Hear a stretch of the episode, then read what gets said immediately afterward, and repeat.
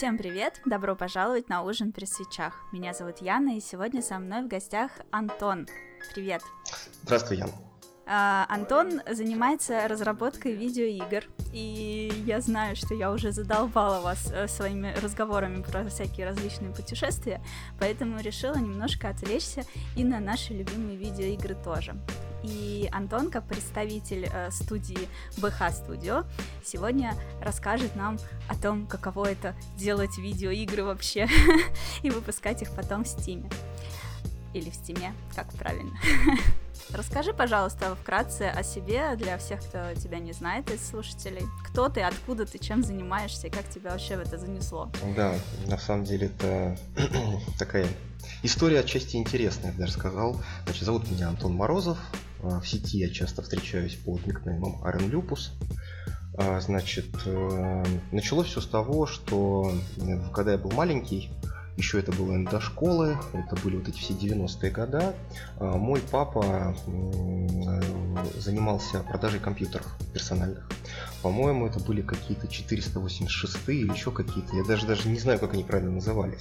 Но... Что-то из моего детства. Да, да, вот. Э, но только я одно вот помню, что это была вот эта вот комната, в которой, собственно говоря, хранились эти компьютеры. И ребята, которые занимались их продажей, периодически у них, на них играли. Соответственно, игрушки там были установлены.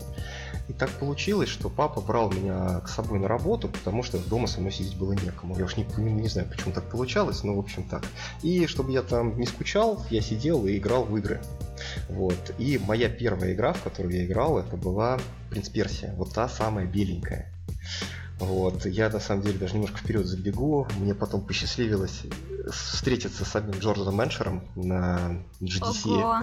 Вот. Он там лекцию читал. Это была это отдельная история, как там к нему выстроилась толпа мужиков. А он еще такой, знаешь, не очень высокий мужик, такой маленький. Там все его на, на голову на две выше подходят такие амбалы по сравнению с ним, такие, спасибо, благодаря тебе я стал программистом, благодаря тебе я стал художником, благодаря тебе я стал писателем. Один парень даже ему принес книжку «Арабские ночи», говорит, подпиши. Говорит, а что я ее подписывать буду? Я ей написал, говорит, да по барабану, подписывай. Какая разница, времени объяснять.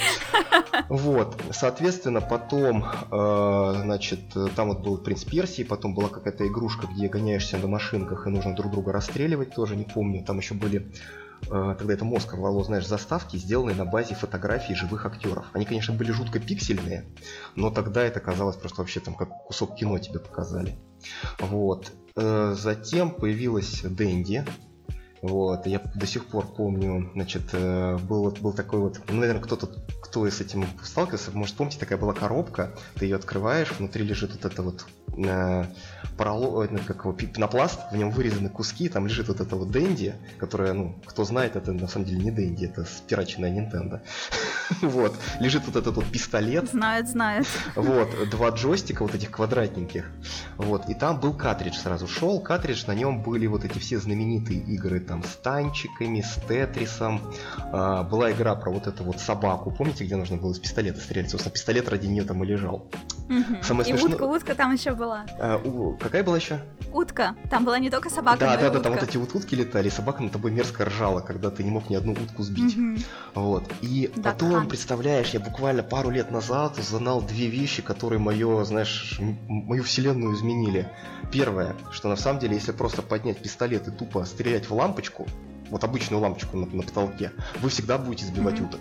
Блин, вот это читерство. Второй момент. Вот, Ян, если ты это не знаешь, ты там сейчас вот что называется, как Прости. когда, да, да, да, вот, держись покрепче. Ладно, я держусь за стол, Значит, давай. На... Один так. чувак, он стрелял из э, пистолета. Если ты помнишь, что пистолет подключался в слот джойстика. Был mm-hmm. ведущий левый джойстик и дополнительный правый. Ты подключался а, в это как его в левый джойстик пистолет, а второй джойстик крестовиной можно было управлять утками. Что? Звучит незаконно. Ну это вообще этого, знаешь... То есть, типа, я могла остановить утку или что? Нет, это, это же, для того, чтобы играть асинхронный PvP. Это PvP, да, это PvP. это же круто. Вот, и я такой, черт, как бы откатать-то назад, чтобы было время тогда все это поиграть по-нормальному. Вот. Потом следующее событие, которое мне запомнилось, э, мы как-то пошли с папой и купили э, джойстик. Это вот были еще эти ларьки, где тебе показывали игру, втыкали в приставку, ты смотрел, нравится она тебе или нет, и тебе тогда ее продавали. Был джойстик, ой, джойстик, картридж, вот эти оранжевенькие, помните, еще снизу вот эта вот штучка, от, э, нужно было вот это вот убирать крышку Надо такую. было в нее дуть. Да, дуть ее, продувать ее нужно было. Вот. Это, вот. И э, там было три игры. Я только сейчас узнал, как они правильно все называются. Значит, э, э Teenage Mutant Ninja Turtles, черепашки ниндзя, короче, The Manhattan да. Project, оказывается, игра называлась. А, Робокоп, по-моему, третий, что ли. Это где он там с ниндзями сражается. И Чип и Дейл первый. Вот. И... Ну, это, мне кажется, игры, в которые играли все, да, ну, вот еще эти черный вот, плащ. Да, да, это знаешь, когда вот мы даже во дворе разговаривали, ты играл в черепашек ниндзя, а там же было несколько игр. Это каких? Ну, там, где первый уровень на пляже. И все таки а, ну да, типа, понял, что имеется в виду. Блин, даже я играла. Вот, значит, и я помню, что я такой пришел домой, типа, скорее сейчас сажусь играть, и папа мне такой говорит, так, если хочешь поиграть, то тебе задание, нужно выучить английский алфавит и мне рассказать. И папа сел играть, короче, а я пошел учить этот алфавит, и знаешь, там у нас была дверь такая вот, в которой есть стеклянные вставки из такого стекла, через который чуть-чуть видно, но такой вот, знаешь, такой угу. Вот и я Э, подбегал периодически и через вот эти вот, э, как вот э, через эту дверь, вот через это стекло подглядывал, как папа играет. Вот, но в итоге, короче, раза с третьего или какого я ему этот алфавит сдал, и мы с ним вместе сели, и он мне стал объяснять, как он разобрался там, на что нажимать, чтобы можно было играть. Вот я честно скажу, папа у меня не любит видеоигры, вот, но... А так и не скажешь. Да, но в этот момент он, короче, как бы мне вот, что называется, так вот мной занимался. Даже был один раз случай у нас с папой, когда это уже следующий этап жизни, когда появилась Super Nintendo. Это, кстати, был мой мой fail, когда я говорю, пап, я хочу новую приставку. Ну, вот там с братом бы нам хорошо вот новую приставку. Он такой, говорит, ну ладно, а какую? Там типа, ну выберите. И, короче, мы выбрали Супер Nintendo, потому что папа был э, в магазине, говорит, слушай, я видел Супер Nintendo, и там была игра Судья Дред. А мы накануне посмотрели фильм со Сталлоне. Ну типа круто, там Сталлоне, там все такие, да-да-да, круто. Ну, короче, мы таким образом облажались и вместо Сеги взяли Nintendo. Я не говорю, что Nintendo хуже, чем Sega, просто на Сегу игр было больше. Вот, мы даже с братом потом э, в старших классах, скажем так, этот гештальт закрывали, мы на эмулятор скачали на комп, вот, у нас э, был джойстик, который просто через USB подключался, напоминающий джойстик вот от DualShock от первой плойки.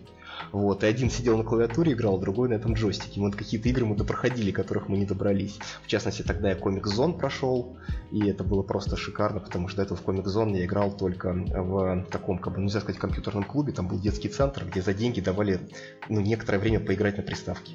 Вот, а Comic Zone, он довольно сложная, кто играл, знает.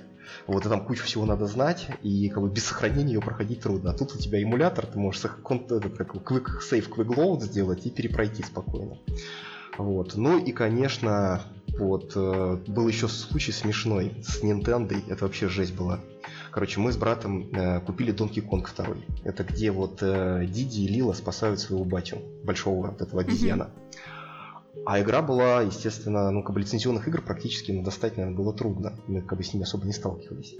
Вот. И нам достался картридж на японском языке. То есть даже не на английском, на японском. Вот. А Donkey Kong 2 это очень длинная игра. То есть, и кроме того, она имеет континуусы, то есть, если ты в каком-то месте все континуусы потратил, все жизни спустил, то тебе нужно перепроходить заново. Вот, и мы с братом... Хардкорная Да, она дико хардкорная, вот, и мы, короче, она очень классная, нам дико она нравилась. Вот, и мы, значит, начали э, проходить, и потом, допустим, там первую локацию прошли, во вторую, и мы старались как можно скорее первую локацию скипать опять же, для тех, кто играл, знают, что на уровнях есть скипы. То есть можно найти невидимые бочки, невидимые какие-то двери, через которые ты можешь полностью скипнуть уровень, тебя прямо в конец выкидывает. И там ты, соответственно, опуская, поднимаешь флаг и э, можешь э, уже бежать на следующий уровень. Вот. Но все равно у нас, как бы нас все равно как-то родители мониторили, вот, и нам ну, не разрешали очень долго играть-то. Вот. И, грубо говоря, там за час ты не можешь эту игру пройти, даже если ты нигде не ошибаешься. Ну, или бы это надо быть каким-то очень жестким спидранером, чтобы за час закрыть. Я уж не знаю, это Я не смотрел. теперь понимаю, откуда вообще спидранеры взялись. Возможно, У даже них было просто детство с очень злыми родителями, которые не давали играть больше, чем час. И ты Ну, такой, окей, я я- могу пройти эту игру за 45 минут. Ну, типа того. Но я не скажу, что родители злые, конечно. Просто, во-первых, надо понимать, что для многих Строгие, я родителей... хотела сказать. Для многих родителей в те времена это было в новинку. Ну, вспомнишь все эти приколы там телевизор посадишь, там приставки надо отдохнуть, этот как его блок питания взорвется и все такое. Ну, просто родители... Извини, перебью тебя, Да. но пользуясь случаем, мой подкаст слушает моя мама, Мгм. э, и поэтому я хочу, пользуясь случаем, э, сказать моей маме огромное спасибо за то, что в моем детстве меня никогда не ограничивали в э, времени, которое я могу уделять играм.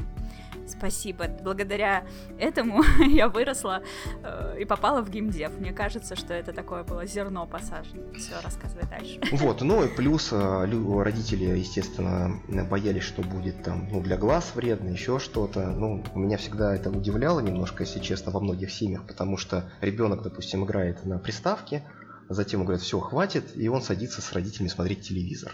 Ну, как бы разница чем. Вот. Ну, кстати, да. Да, вот это меня всегда очень удивляло. Может, Вот. потому что он там сидит дальше и меньше напрягает глаза. Да, расстояние, по-моему, всегда было такое же. Ну, собственно говоря, это история, ее изменить нельзя. Не, надо- ну бред-то бред, конечно. Да, вот. И еще момент такой, что банально, ну, типа, там, ну, учеба, все дела, не отвлекаться и так далее. Вот, поэтому, да. Ну, а дальше, короче, случилось самое, наверное, жесткое событие в нашей с братом истории, когда появился PlayStation первый. Это просто было, вот, знаешь, это вот, это вот, я даже не могу понять, это, наверное, как в космос полететь, вот, что-то в таком роде, вот, потому что это оно трехмерное, причем оно реально трехмерное. Это не просто псевдо 3D, как те же черепашки, когда ты вроде бы ходишь в плоскости, да, вот вверх-вниз и влево-вправо. Оно полностью 3D-шное, там можно сохраняться. Кстати, про Donkey Kong-то я не дорассказал. Короче, прихожу домой, брат меня встречает, у меня глаза, знаешь, такие вот, ну, большие, в общем. Он говорит, я понял, как это можно сохраняться. У меня там челюсть, знаешь, так на пол упала. так тык-тык-тык-тык-тык. Говорю, подожди, как это можно сохраняться? Ну это же, как, как это можно сохраняться? Ну как, как это? Ну смотри, короче, он методом научного тыка по вот этим японским меню нашел вот эти вот э, слоты с памятью, куда можно прописывать. Дело в том, что на Nintendo, может быть это на Sega тоже было, не сталкивался, не знаю. Короче, в картридже предусматривался небольшой объем памяти под сохранение для того, чтобы можно было перезайти. Вот. И э, мы с братом тоже методом научного тыка поняли, что если картридж с приставки вынуть, то сохранения убиваются. Плюс, если какое-то время тоже, по приставку не включать, то, соответственно, тоже э, сохранение стирается. Вот. И следующее тоже открытие было через много лет. Я узнал, что оказывается, нам просто достался либо бракованный картридж, либо уже какой-то, ну, не очень качественный, потому что в хороших картриджах изначально под это дело предусматривалась специальная небольшая батарейка, которая сохранение Мгм. могла держать там, ну, ну, конечно, я боюсь тут наврать, но может быть чуть ли не полгода или год. То есть это ну да, тоже вот как бы такой момент. Вот. Ну, возвращаясь к PlayStation, да. Вот, и вот и там начались такие игры, как э, Crash Bandicoot 3, как э, Spyro. Spyro это вообще у меня даже вот на столе э, мне супруга на день рождения как-то дарила этого дракончика Спайра, вот из ремастер Trilogy, когда его выпустили, вот эту фигурку, знаешь, вот он лапки так держит, чтобы можно было ставить телефон или джойстик. Ух ты. Да, да, да, это вообще просто как бы вот чума. И, естественно, конечно, вот эти все вещи, они очень сильно вот впечатлили. Ну, вот, ну и затем еще, наверное, расскажу свой такой игровой опыт. Другая игра, которая очень сильно на меня повлияла. И, наверное, даже честно скажу, что она вот и для нашего проекта сейчас огромное значение имеет. Это Prince Persia War Within. Там то, тоже была такая, знаешь, история смешная. А, Значит, я тогда активно рубился в «Властелин колец. Возвращение короля» на компьютере. Это такой классный был слэшер, ты можешь играть за Рагорна, за Гэндальфа, ну, короче, за всех вот ключевых героев трилогии. Слэшер такой классный. Вот, и э, я в новогоднюю ночь э, своего э, дружбана, с которым мы может, часто в игры рубились, э, я, соответственно, говорю, слушай, давай засядем на ночь и вдвоем, там можно было к кооперативу, порубимся, поохотимся на орков. А у него что-то планы не сложились, и, короче, он такой, не-не-не-не, я типа там занят, все такое, пятое, десятое. Ну, я очень огорчился, думаю, ладно, надо сходить, что-нибудь купить, чтобы порубиться было. А мне накануне э, одноклассники рассказали, что есть игра, э, новый принц Персии. Вот, ну я пришел и говорю, вот знаете, мне нужен новый принц Персии. Вот как раз мне тогда ребята рассказывали Sands of Time. А, и мне дали диск. А я не знал, как он правильно называется, он был Warrior Within, но только он только вышел. И эта игра попала ко мне случайно, по, по, идее, другую игру должен был купить. Но я такой грустный, пришел домой, думаю, ну вот, там, как бы думал, там, сейчас э, порубимся, там, интересно, там, поржем.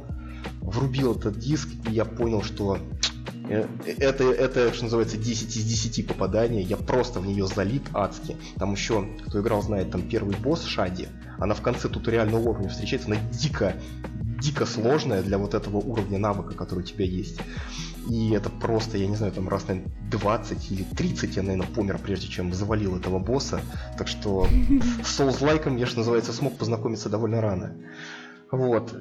И, да, ну вот, но потом, соответственно, как можно сказать, мой путь в геймдев сложился, что мне не нравилось очень в школе учиться, мне там было очень неинтересно, скучно, и как бы таким, знаешь, главной отдушиной были игры.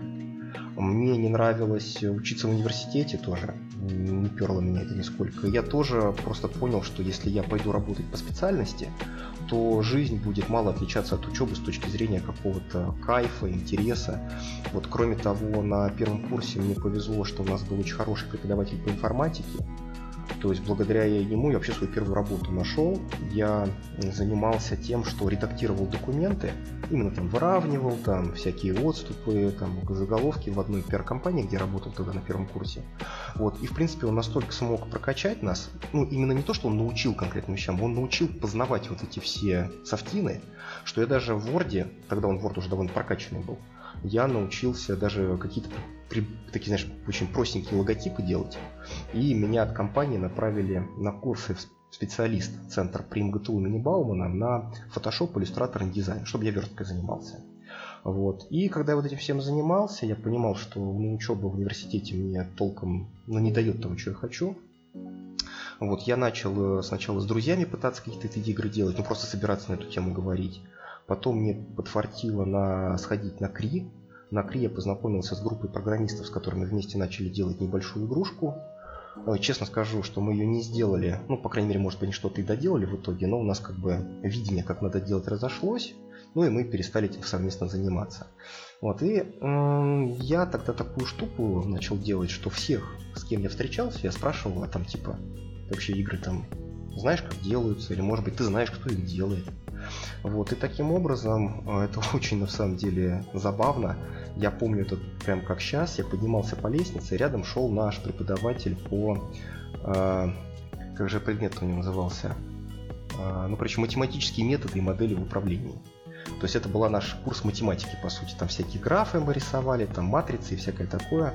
У меня на самом деле был гуманитарный факультет, то есть это был предмет, который все по большей части ненавидели, потому что особенно девчонки жаловались. Я специально пришла на этот факультет, чтобы не было математики, а тут бацами математика. Причем тут он же как рассуждал как математик, он сразу пришел, обозначил схему, да, что нужно набрать по итогам э, двух семестров определенное количество баллов, по которым будет зачет на экзамене. Потому что он говорит, ну, я не вижу смысла, когда человек э, там пять ночей посидел и пришел мне что-то там сказал, а два года перед этим ничего не делал. Вот, и я поднимаюсь по лестнице, рядом идет наш преподаватель, к сожалению, ныне уже покойный. Вот, и я у него спрашиваю, там, типа, вот, вы не знаете, как может? Я думаю, что, что у него спрашивать это вообще не его тема. Ну, спросил, думаю, что. А оказалось, что он был научным руководителем у Александра Мишулина. Александр Мишулин, он на тот момент был креативным директором Follow Online. Сейчас, если я правильно знаю, он в All Head Games занимается Pathfinder. Вот, Kingmaker. Вот. И с помощью моего преподавателя мне удалось с ним пообщаться, с Мишулиным. Он мне рассказал, какие есть э, профессии в геймдеве, кто чем занимается, какое направление, чтобы просто было понятно, куда двигаться. Ну а дальше вот э, я продолжал деятельность, потому что мы пытались как-то вот с, с моими знакомыми, друзьями какие-то игрушки делать. А, это на самом деле оказался дико крутой опыт, потому что я начал писать документацию игровую, геймдизайнерскую. Я начал учиться рисовать. Я даже тогда смог познакомиться с Андреем Иванченко. А, он известен под псевдонимом Анри.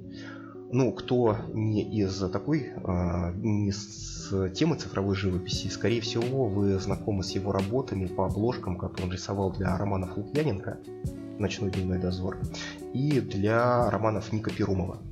В те времена был такой знаменитый известный писатель-фантаст, который в свое время отличился тем, что написал продолжение «Властелина колец. Кольцо тьмы», тоже трилогию, за что однажды он шел по какому-то дачному поселку ночью. Его окружили три молодых человека с деревянными мечами, представились высшими эльфами и сказали, что сейчас они ему, скажем так, взыщут с него за то, что он поправил классику. Офигеть! Но да, но ребята Казалось не бы. учили. Да, но ребята не учили тот момент, что Николай, это его, ну как полное имя, был, э, скажем, серьезно занимался рукопашным боем, но в итоге он отметелил всех этих троих пацанов и пошел дальше. Вот, ну, собственно говоря, вот обложки Анрик э, и делал к этим романам всем. Вот я даже смог с ним пересечься, кое-каким вещам он меня подучил, за что ему дико благодарен потому что даже сейчас, казалось бы, прошло много лет, но в голове порой, когда мы какие-то вопросы решаем, всплывают те вещи, которые он мимоходом как бы бросал в ходе нашего общения, и я только сейчас понимаю как бы вот, ну, глубину тех советов, которые он давал. Это, конечно, просто дикое ощущение, и огромный ему респект, спасибо, если он, конечно, нас сейчас слышит. Вот. Кто знает, кто слушает мои подкасты, да, да, да. может быть. Вот. Ну и дальше университет подходил к концу, нужно было определяться как-то с работой. Вот, и я просто занялся тем, что зашел на сайт gamedev.ru и, по-моему, на DTF тоже. Там активно публиковали вакансии. Вот, и я просто таким, что называется, методом научным, скажем так, я сделал себе табличку в Word, там писал, какая компания, какую, куда я послал резюме, с кем я там смог пообщаться, потому что я всегда звонил по телефону, узнавал, получили мое резюме, когда ждать ответа. Ну и каждый раз назначал дату, ну, говоря, там, вы получили мое резюме? Получили. А когда ответ ждать? Ну, мы с вами свяжемся. Mm-hmm. Я просто тогда такую фишку понял, что не надо надеяться на то, что тебе кто-то перезвонит или кто-то отпишет. Потому что, во-первых, людей на другом конце провода очень много работы. Даже если у них есть отдельный HR-специалист, э, вал Э, писем, э, там каких-то звонков огромный, ну чаще всего писем, поэтому нужно именно звонить. Очень небольшое количество людей реально звонят, Соответственно, это вещь, которая очень и очень э, работает тебе на пользу. И потом ты, когда звонишь, сразу спрашиваешь, что... Он говорит, через, ну там, не знаю, ну позже, позвоните позже. Говоришь, вы не возражаете, если позвоню вам, допустим, там в пятницу в такое-то время? Они такие, ну да, конечно, позвоните. Никто, как правило, не отказывает. Ну и важно еще узнать имя человека, с кем ты общался. А, то есть, думаешь, а как вас зовут? Ну, так-то так. Ты берешь это, записываешь, ставишь себе напоминалку. Ну, напоминалок тогда не было, потому что там смартфоны так в ходу не ходили. Но вот я в этой табличке отмечал, когда, что, кому я делаю. И таким макаром э, в списке компаний, которым я отсылал свои бумажки, в общем, я дошел до Нивала. Он тогда назывался Nival Network ребята в то время... Подожди, за... о каком это времени идет речь? Потому что да, слушатели точно скажу... собьет, собьет да. DTF, э, потому что это такой относительно новый сайт, но не все знают о том, он, что нет, он, он еще как бы и в свое время сайт. он очень жестко обновился. Я, Ян, конечно, могу что-то напутать, конечно, но вроде бы это был именно. Ну, примерно, и... начало 2000-х или а, Значит, нет, это был, это был, знаешь, наверное, год 2010 я так предполагаю, да? Как mm-hmm. раз я заканчивал университет, и в ходе, э, когда я сдал э, госэкзамены, там еще было полгода до лета, когда нужно писать диплом, и в это время я активно занимался тем, что искал работу. Вот, ну э, и, соответственно, я дошел до Нивала, как я сказал. А Нивал тогда, ну, я еще на КРИ до этого сходил, там Нивал показывали Аллоды онлайн там типа все такие крутые, крутые, там я даже э, набрался хамства, подошел к Сергею Орловскому лично, ему свое резюме стал рисовать. Он такой, ну, типа, давай QA -шником в Минск. Я даже так переспросил, в Минск? Прям так, типа, чувак, ты чё? Он такой, ну, в Минск, а что ты хочешь? Он такой, ну, типа, в Минск не хочу. вот, значит... Э, не, а я, почему? Ну, понимаешь, в чем дело? Как-то, во-первых, мне было не так... Э, на самом деле, наверное, просто по состоянию души не настолько был взрослый чувак, чтобы взять так и поехать в Минск внезапно. Ну да. Вот, и как-то это немножко мне казалось, э, ну... Как-то, наверное, ну, неправильно, что ли. Вот как такие такие вот могу ответы дать, я, возможно, несколько странные. Вот, я дошел до Nival, у них была вакансия геймдизайнера. Я, короче, тогда еще я выбирал, идти мне в концепт художник, или потому что я активно проходил курсы и все такое, но тут, честно себе скажу, мне показалось, что моего уровня недостаточно, чтобы концепт художником стать, а геймдизайнером, ну, типа, наверное, я смогу. Почему-то я так решил. Правильно, неправильно, это уже история. Значит, э, и я думаю, ну а что такого? Я отправил в Nival резюме, я в Nival позвонил, мне прислали тестовое задание. Вот я дико очковал, когда его делал. Там было тестовое задание, что нужно было проанализировать какую-то из игр Nival и ответить по ней на несколько вопросов. Короче, из всех игр Nival у меня на полке был только Герой Меча и Магии 5. Вот, я в нее вообще толком не играл, в нее играл брат, потому что он любил героев. Как так? Она же классная. Ну, понимаешь, в чем дело? У меня все детство да, это прошло над, над, над, над экшен-играми. То есть мне там бегать, прыгать, скакать, стрелять и все такое. Вот. И поэтому мне как-то это просто канжика жанр было не очень интересно. Вот. Хотя я увлекался очень Warhammer'ом. У меня до сих пор коллекция людей-ящеров на полочке стоит, кто знал, типа, плюсуйте. Вот. И там же они очень сильно на Warhammer ориентировались именно по визуалу. Вот. И, значит, э, ну, я в нее поиграл, толком ничего не понял. Ну, в итоге я это тестовое задание стал делать, и я просто понял, что, ну, я его не сделаю, если я не пойду по какому-то более, ну, как ты знаешь, ну, понятному пути. Это, кстати, очень важный совет, ребят. Если вы что-то делаете, и оно не идет, не ищите в первую очередь проблему в том, что вы что-то не так делаете. Возможно, просто сам подход, который выбрали, он неправильный. Что я сделал? Там был такой вопрос, по-моему, в тестовом задании из разряда, что какие проблемы в игре есть и как вы предлагаете их решить. Вот что я сделал. Я просто стал читать все статьи, статьи рецензии на Героев 5, а, проводить параллели, на что люди чаще всего жалуются и что они предлагают в качестве решений. И на основе этого анализа я сделал э, этот, как его зовут, ну, задание. Я отправил задание, э, ответа нет, нет, нет. Э, в итоге я стал звонить, и мне э, девушка э, Алла, сейчас у нее фамилия уже Прохорова, Алла, привет, если слышишь. Вот, она мне сказала, что типа, э, ну, э, ребята просто уехали на GDC, они просто, ну, их пока нету, поэтому некому проверить. Ну, я регулярно, я говорю, ну, когда мне звонить? Ну, вот, и, короче, она говорит, ну, звони вот тогда. И вот в течение месяца я периодически звонил, звонил, звонил, причем я тебе честно скажу, что я не особо верил, что меня туда возьмут. Ну, типа, слишком крутая контора на тот момент, был имидж такой. Но я, знаешь, как бы, как бы, типа, ну, я начал, значит, надо доделать. Либо меня скажут нет, либо мне скажут да. Там даже был такой, знаешь, смешной э, момент. Я ходил на первое собеседование свое в контору, называлась Арена Онлайн ну, у меня же там факультет, там все дела, я там по, как я просто заканчивал МГУ имени Ломоносова, факультет госуправления. И на все экзамены, как бы, в принципе, негласным правилом было, что парни должны приходить в костюмах. Ну, с галстуком, в пиджаке, все дела. Ну, я взял портфель, значит, такой застегнутый, значит, надел костюм, галстук и пришел. И когда я зашел в комнату на собеседование, я понял, что я уже собеседование провалил потому что зашли два парня, один, значит, с пирсингом э, над глазом, в носу, там э, небритый, на нем какие-то рваные джинсы, другой парень, ну как-то Добро так, пожаловать в геймдев. Да, другой парень, значит, в каком-то свитере таком, знаешь, ну, такой, ну, такой домашний свитер, джинсы, кроссовки, я такой в туфлях, знаешь, я их там надраил туфли, чтобы сверкали как положено, вот это все. Я такой зашел, думаю, так, да, чувствую, что-то я не то делаю. Ну вот, собственно говоря, вот такой это момент был. Вот. Ну и потом э, в Невал, э, когда я пришел на собеседование, пришел меня собеседовать Саша Камзолов, вот, Саша, тоже привет, если слушаешь. Значит, э, Саша мне сказал честно, что не это все, это все меня посмотрел.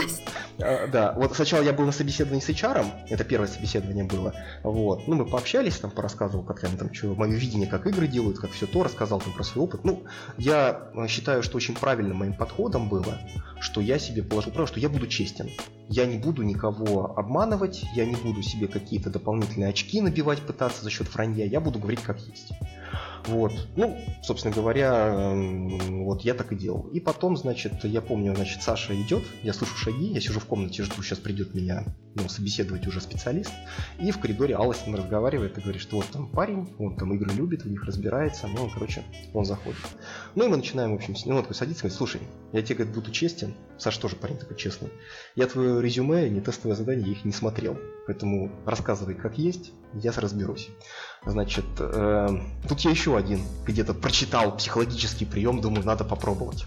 Короче, первым делом я постарался поставить стул так, чтобы мы не напротив друг друга сидели, а чтобы, как бы, знаешь, вот буквой Г получалось.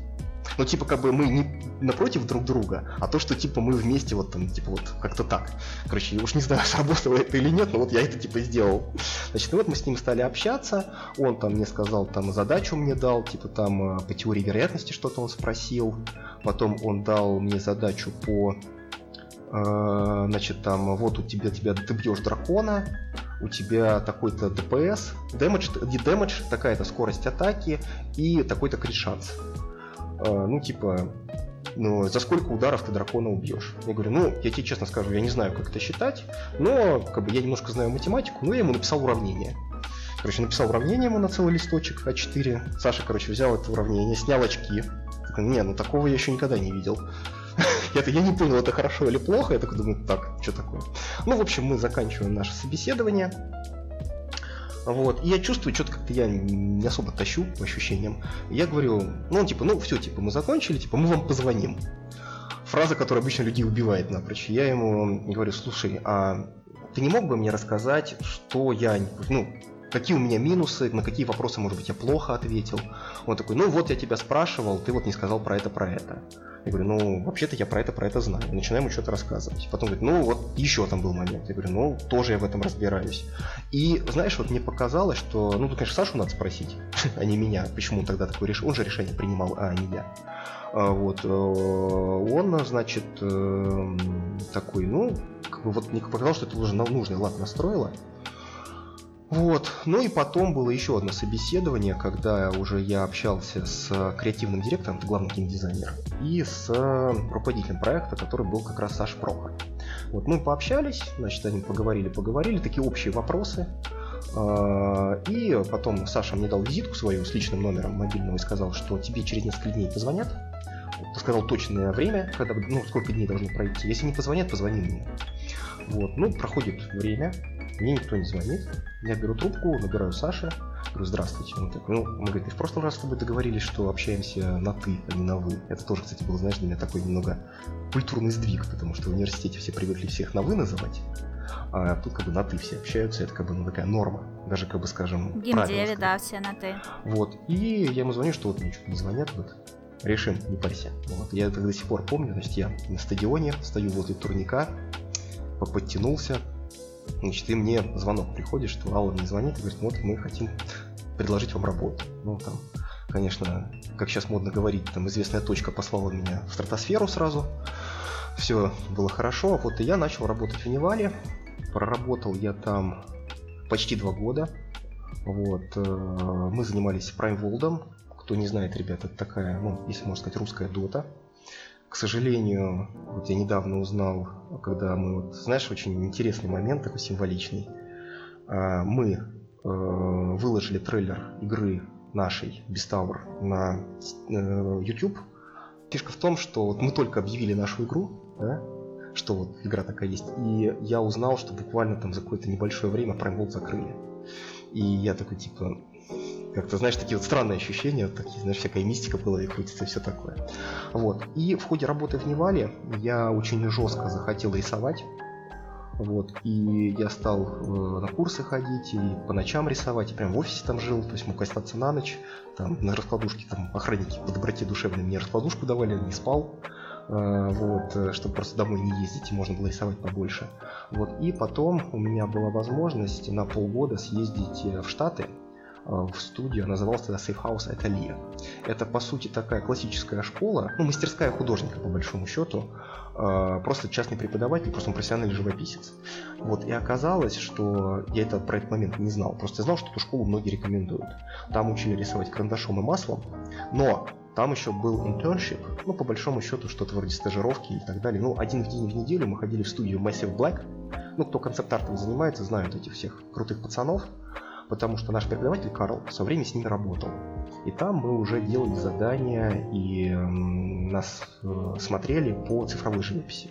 Вот. И куратором курса у нас был Весберт. Это дико крутой мужик, Ян. Это вот я такое, ну, вот это просто мозг взорвало. То есть, допустим, представь, что сидит человек за компьютером, да? Вокруг него стоит толпа студентов. Значит, он начинает э, рассказывать про рисование персонажей, значит, делает две линии, как бы от торса к ногам, направляющие такие. Ты отвернулся в сторону, чтобы чихнуть, ну или там, не знаю, там, не знаю, глаза протереть. Поворачиваешься обратно, у него персонаж уже почти нарисован. То есть это, знаешь, такое ощущение, что это не человек, а принтер. То есть это, конечно, вот мозг рвало напрочь. Вот я полгода там смог поучиться, затем я вернулся в... пошел на работу в Mail.ru, в Wallet Steam как раз, там занимался я Skyforge, я занимался сначала концепт-дизайном существ, а потом дизайном уровней. Вот. После э, Skyforge у меня была пара небольших студий. Вот. И затем я стал заниматься уже работой как фрилансер. Вот. Э, так как получилась такая ерунда, что я сломал ногу на пленере как раз. Мы ездили с группой, в которой тогда учился по живописи на пленер Суздаль. Я там ага. умудрил, умудрился не очень круто запар... Экстремальное рисование. Да, да, умудрился там не, не круто запар... запаркурить. Вот. После этого меня там мой друг Андрюха Александров три дня на себе таскал, вот, потому что я уезжать не хотел, там меня отвели в травму, значит, там мне поставили диагноз типа растяжения, но снимок я отправил брату, у меня старший брат стал хирургом, типа тоже доигрался. Вот, он э, травматологом, он посмотрел, говорит, так, что-то, говорит, мне это не нравится, как вернешься, говорит, сразу ко мне, типа, буду смотреть, что с тобой. Вот, ну, короче, там я на костылях прыгал там по этим холмам, по крепостным стенам. В общем, кстати, скажу так, что вот когда в такие ситуации попадаешь, вот знаешь, там вот что-то там такое вот совсем неудобное, то, как правило, почему-то результаты самых высоких добиваешься, уж не знаю, может какие-то потаенные ресурсы организма врубаются, потому что те картинки, которые я там нарисовал, ну, наверное, по живописи одни из лучших, которые я сделал, как мне кажется.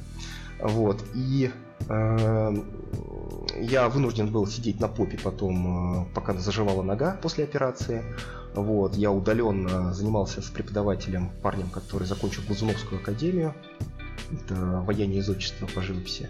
Вот, он преподавал вот, и я начал заниматься потихоньку аутсорсом. То есть мои первые аутсорс работы это были иллюстрации для такой детской книжки про героев знаменитых военных кампаний из истории России. В частности, например, я иллюстрировал книжку, ну, рассказ небольшой про Николая Сиротинина. Ну, это такая довольно сейчас уже известная история про молодого артиллериста, который в самом начале Второй Отечественной войны смог э, целую танковую колонну немцев остановить и несколько часов их держать на мосту. Вот. Ну, кому интересно, погуглите, посмотрите, действительно очень э, интересная такая необычная история тех времен. Вот затем, э, я также не могу это, знаешь, точно рассказать, как получилось, но вот с несколькими друзьями мы решили, что хорошо бы попробовать поутсорсить удаленно всем вместе. У нас стало получаться находить заказы. В итоге мы смогли выйти как бы на уровень, что мы за счет этого смогли себя обеспечивать. Но тут, соответственно, пришла самая такая главная мысль, а, чего мы в итоге-то хотим. И как выяснилось, все мы хотим именно игры делать. Соответственно, стало все чаще обсуждаться идея, что хорошо бы сделать что-то свое. Ну и в итоге была возникла идея, вот, которая выросла в ту игру, которой мы сейчас вот занимаемся непосредственно, Vistauer.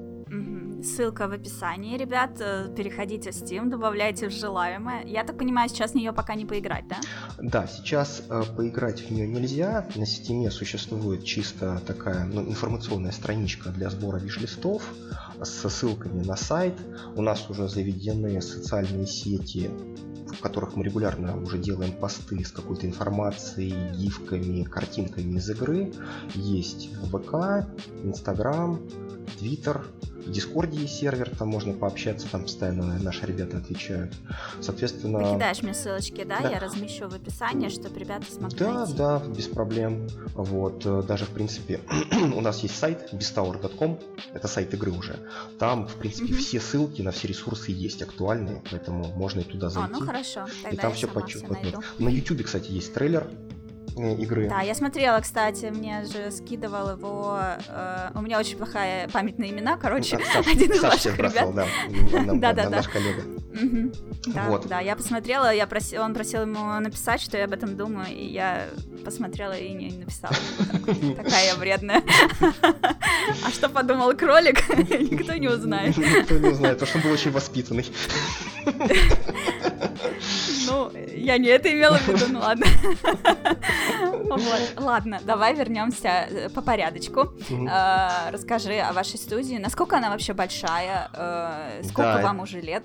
Значит, смотри. Мне очень все время мне интересен а, возраст всего. Возраст, да, возраст это все очень интересно. Значит, наверное, вот знаешь, мне сложно сказать, когда вот началось именно работы как аутсорсом, вот я тебе, наверное, не могу на этот вопрос ответить, потому что, ну, как знаешь, потихоньку, потихоньку, и раз мы как-то уже как бы вроде бы работаем полноценно.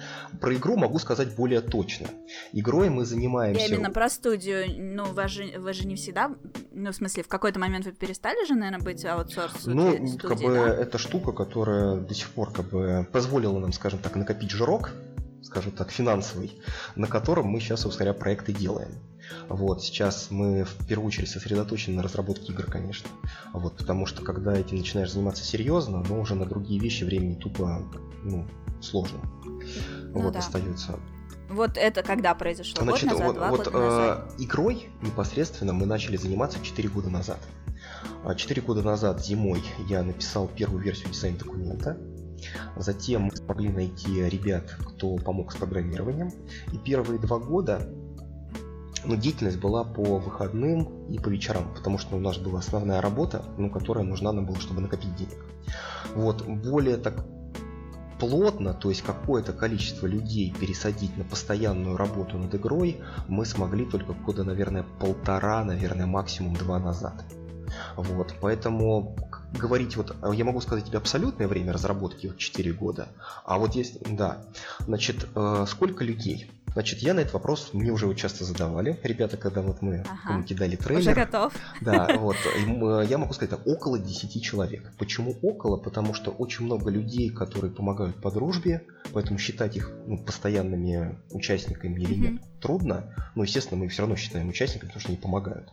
Вот. Ну, кто-то помогает там от времени от времени, но поэтому может это около 10 человек, плюс-минус все время игрой занимаются. Вот кто-то более плотно... И движок это э, Unity, да? Да, движок Unity. Нам, кстати, часто задают вопрос, почему не Unreal. Ответ у нас очень простой. Наши ребята-программисты имели уже на момент начала разработки работы с Unity, поэтому мы взяли то, что нам более понятно. Лучше Unity ну, или Unreal? Ребят, если такой вопрос у кого-то возникнет, на него ответ я не знаю потому что, чтобы ответ такой дать, нужно работать и на том, и на другом, желательно параллельно, потому что движок, ну, да. который сейчас и который был год назад, это разные вещи. Расскажи, пожалуйста, про игру, э, как э, вообще вы решили, о чем она, э, в чем суть и почему именно такая. Вот, ну, на основе того, что я уже посмотрела трейлер, я знаю примерно о чем она и как она выглядит, и почитала описание в стиме. Вот, собственно, как вы пришли к такой идее, почему именно она? Окей, значит, э, давай сначала, наверное, отвечу, как пришли. Э, дело в том, что, ну, у всех... Давай лучше расскажи сначала, что за игра. Что за игра? Хорошо. Значит, игра у нас это, по сути, PvP паркур отобранный. То есть э, большое значение имеет перемещение, монстры, все вот эти дела.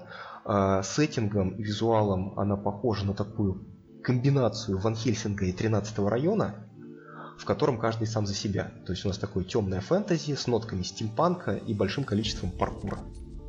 Значит, в игре существует два принципиальных типа геймплея. Ты играешь за людей, кого мы называем рейдеры, и ты можешь играть за монстра, которых мы называем звери.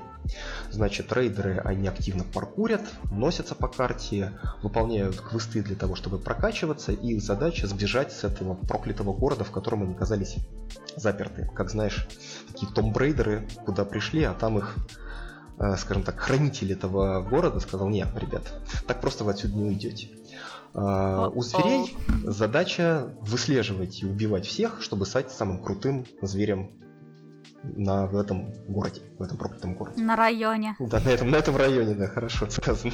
Самый крутой зверь на районе. Вот. Mm. Значит, из э, таких вот, э, ну скажем так, ключевых вещей, которыми мы хотим людей заинтересовать, это то, что у нас много паркура и прямо паркурные погони, то есть ты бежишь, если играешь за рейдера, несется этот монстр или другой рейдер, например, и ты mm-hmm. вот там прыгаешь, увыркаешься, делаешь там выходы силой, там бегаешь по стенам, вот э, перемещаешься, мансишь по-разному, чтобы вот скрыться. Потом это довольно такой мрачный, жестокий сеттинг, то есть у нас там кровища и монстры, и там мочат все друг друга. Есть механика выслеживания для добычи для зверей, то есть ты прям реально охотишься. А, в ходе сессии ты постоянно накапливаешь ресурсы и опыт, позволяющий тебе становиться круче выучивать новые штуки. И мы максимально стараемся, чтобы все наши персонажи имели очень отличный геймплей в плане боевки, в плане способностей и общего подхода того, как за этого героя нужно играть, чтобы добиться поставленных целей. Угу, я поняла. А сейчас она на какой стадии разработки находится? Значит, сейчас мы находимся на стадии, когда у нас уже собрана игра, то есть в нее можно матч сыграть от и до. Разумеется, есть какие-то баги, недоделки, с которыми мы ну, сильно сражаемся. И наша сейчас основная задача э, ну, прийти к тому, чтобы мы провели хорошую закрытую альфу. То есть, когда мы смогли определенное количество людей запустить на сервера, они поиграли и нам рассказали, что они в игре думают, что они считают нужно изменить, сделать лучше. Вот на текущий момент наша ключевая цель. Угу. А эта игра будет платной или фри-то-плей? Слушай, это отличный вопрос на миллион долларов, ответ на который мы пока не знаем. Мы... Нам тоже интересно, да? Да, да, нам самим интересно. Это вот прям, ты знаешь, это вот, знаешь, это отличный ответ, который я возьму на вооружение, когда мне этот вопрос будут задавать. Пользуйся. Да, да, да. Вот, поэтому решение пока не принято.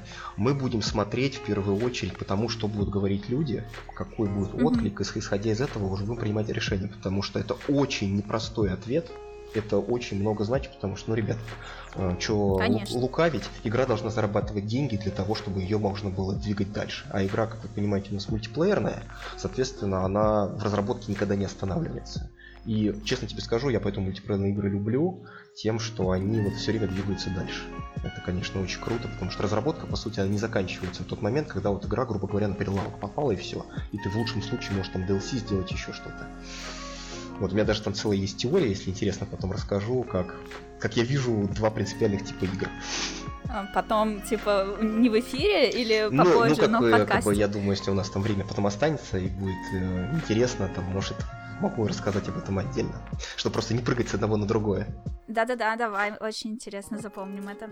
А, так, еще мне такой вопрос, а, будешь ли ты, будете ли вы издавать игру сами или вы будете искать издателя? А, тоже отличный вопрос. На данном этапе мы стараемся все делать сами. То есть у нас нету ни издателя, ни инвестора, делаем, что называется, на свои. Есть у этого и плюсы, есть у этого и минусы. Вот, но мы пока да. решили так. В частности, сейчас мы... Индюшатина. Вот... Индюшатина, да, да. Вот, индюки мы, короче. Вот, значит... точно. Да-да-да, такая, такая... Боевые индюки.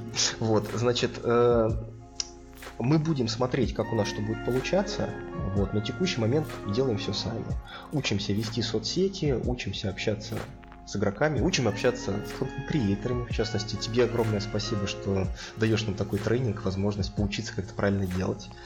Вот. Mm, знаешь, я тебе честно скажу, да, знаешь, я честно скажу, что мы сначала очень переживали по этому поводу, как и чё, но мы это делаем, на какие-то грабли наступаем, с какими-то трудностями сталкиваемся, но в целом как бы потихоньку выстраивается. Благо сейчас есть очень много классных лекций, классных ребят, которые готовы просто по интересу давать советы, рассказывать.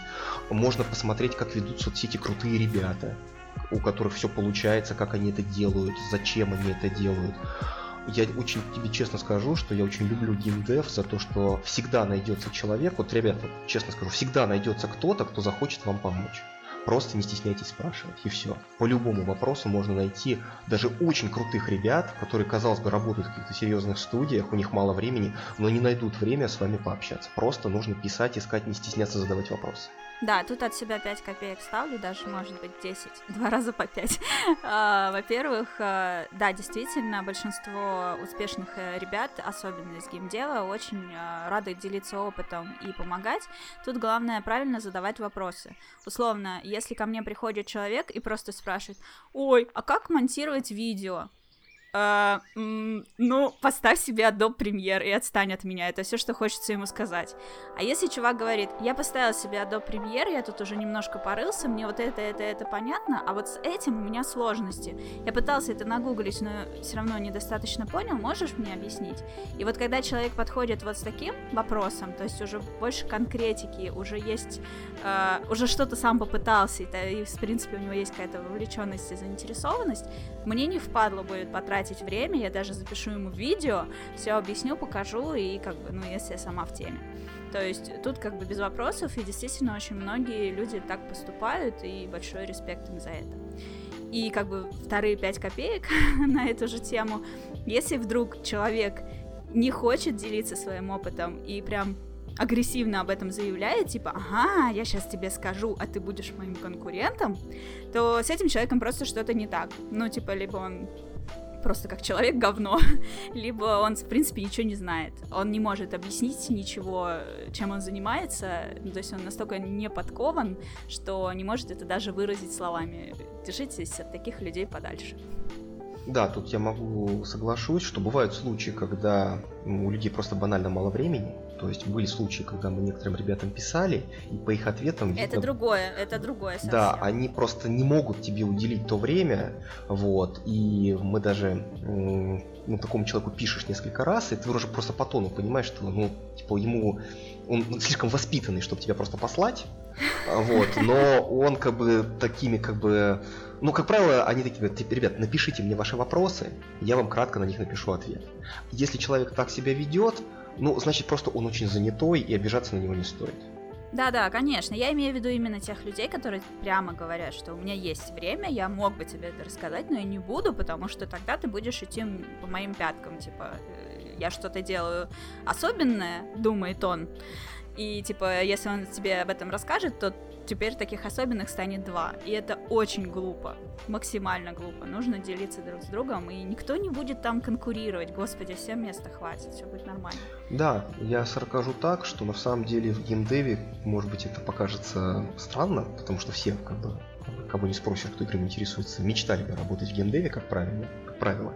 Но есть большой, э, большая, большой проблема с нехваткой кадров по двум причинам, как мне кажется. Проблема номер раз, связанная с тем, что многие хотят, но немногие готовы прямо вот сделать это делом жизни. А так получается, что, к сожалению, ну, к счастью или к сожалению, тут каждый решает для себя, что если ты работаешь в геймдеве, и хочешь чего-то добиться, ну это лично мое мнение, да, может быть тут не согласиться, что ты живешь для того, чтобы работать, а не работаешь для того, чтобы жить. И вот это надо очень четко понимать. А, вот, соответственно... Ну очень ну, спорно, но не буду с тобой спорить. Да, но это мое мнение, я и говорю, что да. я никому не хочу навязывать, просто я вот, я живу так. И как бы мое мнение такое. Вот. Поэтому тут как бы да, вот, поэтому... Ну, если это справедливо, если у тебя своя студия, тем более такая небольшая, там на 10 или 20 человек, э, естественно, разумеется, тебе нужно очень быстро бежать, чтобы хотя бы оставаться на месте. Ну да, вот, допустим, наш ключевой костяк команды, вот, который, собственно говоря, все это дело начал, запустил, ну, естественно, да, мы, конечно, работаем ну, как бы, ну, ну, у нас нету такого момента, что, типа, как бы, можно что-то не сделать. Просто если ты это не сделаешь, это никто не сделает. Вот и все. Ну да, конечно. Вот. Ну так и что, и когда можно будет поиграть хотя значит, бы в альфу? По, по, значит, альфу мы планируем э, в этом году, вот, скажу так аккуратно. Почему говорю планируем и аккуратно? Потому что, во-первых, все разработчики ведь довольно суеверные. Вот, и никто никогда не любит какие-то сроки называть по двум причинам. Во-первых, как я сказал, есть некое суеверие. Все мы люди. у нас это всех есть по-любому. И второй момент, связанный тем, что очень не хочется подводить людей. То есть, если разработка Мы обещали штука... и не да, запустили. Да, обещали, и допустим, говорят, ребят, нам нужно там еще там несколько месяцев, допустим, или там еще какое-то время. Ну, не хочу, как уж называется, трогать палкой, но как вы помните, mm-hmm. что было с киберпанком. Да, да, мы помним. Вот, поэтому я говорю аккуратно, поэтому планируем как только так сразу, как можно скорее. Мы сейчас очень, нам очень нужно показать людям игру, очень нужно послушать, чтобы была возможность прямо вот как ну прямо вот конкретно, чтобы человек сказал, вот это мне нравится, это мне не нравится, вот это вот переделайте, вот, чтобы вот честно было. Поэтому могу сказать всем, только записывайтесь на нашем сайте на тест, вот, как только все будет готово, всем придет соответствующее уведомление с инструкцией, что и как, какие еще штуки. Поэтому всех, всем, всех призываю записываться. Будем держать всех в курсе, следите за соцсетями, там мы стараемся максимально выкладывать самое интересное, вкусное и э, активно отвечать на вопросы, которые приходят ребятам. Круто, круто. Вот. Даже по возможности с кем-то можем более плотно пообщаться. Вот мы в Дискорде мы сразу там начинаем отписывать, на вопросы стараться отвечать. Даже если что-то мы не можем сказать, потому что пока либо не ясно, либо пока не точно, мы стараемся максимально человеку дать понять, какой расклад, чтобы он понимал, что его не хотят там отфутболить, не дай бог, или там ввести в заблуждение, что вот, ну, чувак, вот такая ситуация, ну, вот честно. Мы вообще, на самом деле, э, считаем, что нужно как можно честнее быть с людьми, в общении с игроками, потому что в первую очередь игроки играют в игру, вот, и они ну часть да, игры. Это здорово. Вот, например, даже если вспомнить Лигу Легенд, было несколько моментов, когда мнение игроков и их идеи позволили сделать игру лучше. Я не хочу отвлекаться сейчас от темы, я быстро буквально скажу. Все знают, что в Лиге Легенд есть карта, вот эта вот прямая линия Аран. На самом деле она шифруется all, all Random, All Meet. Этот режим придумали сами игроки, когда они договаривались просто на 5 на 5 карте идти чисто по одной линии толпой и не возвращаться на базу, пока тебя не убьют. Вот и этот режим придумали сами игроки, он стал очень популярный, люди создавали кастомные игры, и потом риоты на базе этой идеи создали новую карту и в честь вот этой аббревиатуры ее назвали игроки, игроки это часть разработки. Они всегда догадаются до того, до чего ты не догадаешься, найдут те баги и подходы, ну, скажем так, стратегии игры, о которых ты даже не думал, просто потому что они всегда будут играть в игру больше и лучше, чем ты. Я честно скажу, что я играю в игру хуже, чем многие наши друзья-знакомые, кому мы вот на стадиях, скажем так, Э, разработки игру показывали. Потому что, ну, они просто больше играют. И это нормально. Я об этом это одно время конечно. переживал на эту тему, потом такой, ну ладно, я как бы типа тренер, а они типа спортсмены, ничего удивляться. Ну, типа того, да. Ну, вот у нас э, на моем прошлом, на моей прошлой работе, где я работала над э, шутером, который мечтал стать киберспортивным, но в итоге не стал. Да, я про него знаю. Вот. Э, там же тоже была такая же история, что, ну, допустим, у нас ребята там создали снайпера, а играть снайпером на том уровне, на котором играют про игроки, никому даже и не снилось, даже близко. Поэтому как бы выкатывали как есть, а дальше уже эти игроки тестировали в своих чемпионатах, в сражениях и давали свой фидбэк, типа как улучшить снайпера, чтобы им действительно можно было играть на уровне про. Вот, как подтянуть там FPS в игре, как ее оптимизировать. Потому что для меня это было открытием, что низкий FPS не дает жизни снайперу. Слушай, это вообще на самом деле отдельная интересная тема. Тоже буквально там пару слов скажу. А, когда мы разрабатывали Prime World, и мы активно рубились в Лигу Легенд, самую крутую доту, ну, и тогда, и, возможно, сейчас. Не хочу вступать ни в какие холивары с Dota 2, тоже прекрасная игра, не надо кидать меня там. Значит, э, вот берешь какого-то героя, и а потом смотришь, как играют люди на low level е, новички, средний уровень игроков, ну, типа средний по больнице, да, вот такой уровень игры, и про. И вообще игра меняется по-разному, потому что начинают использовать такие фишки, такие связки, такие подходы, которые ты вот смотришь, вот один и тот же персонаж, одни и те же обилки, но играются абсолютно по-разному.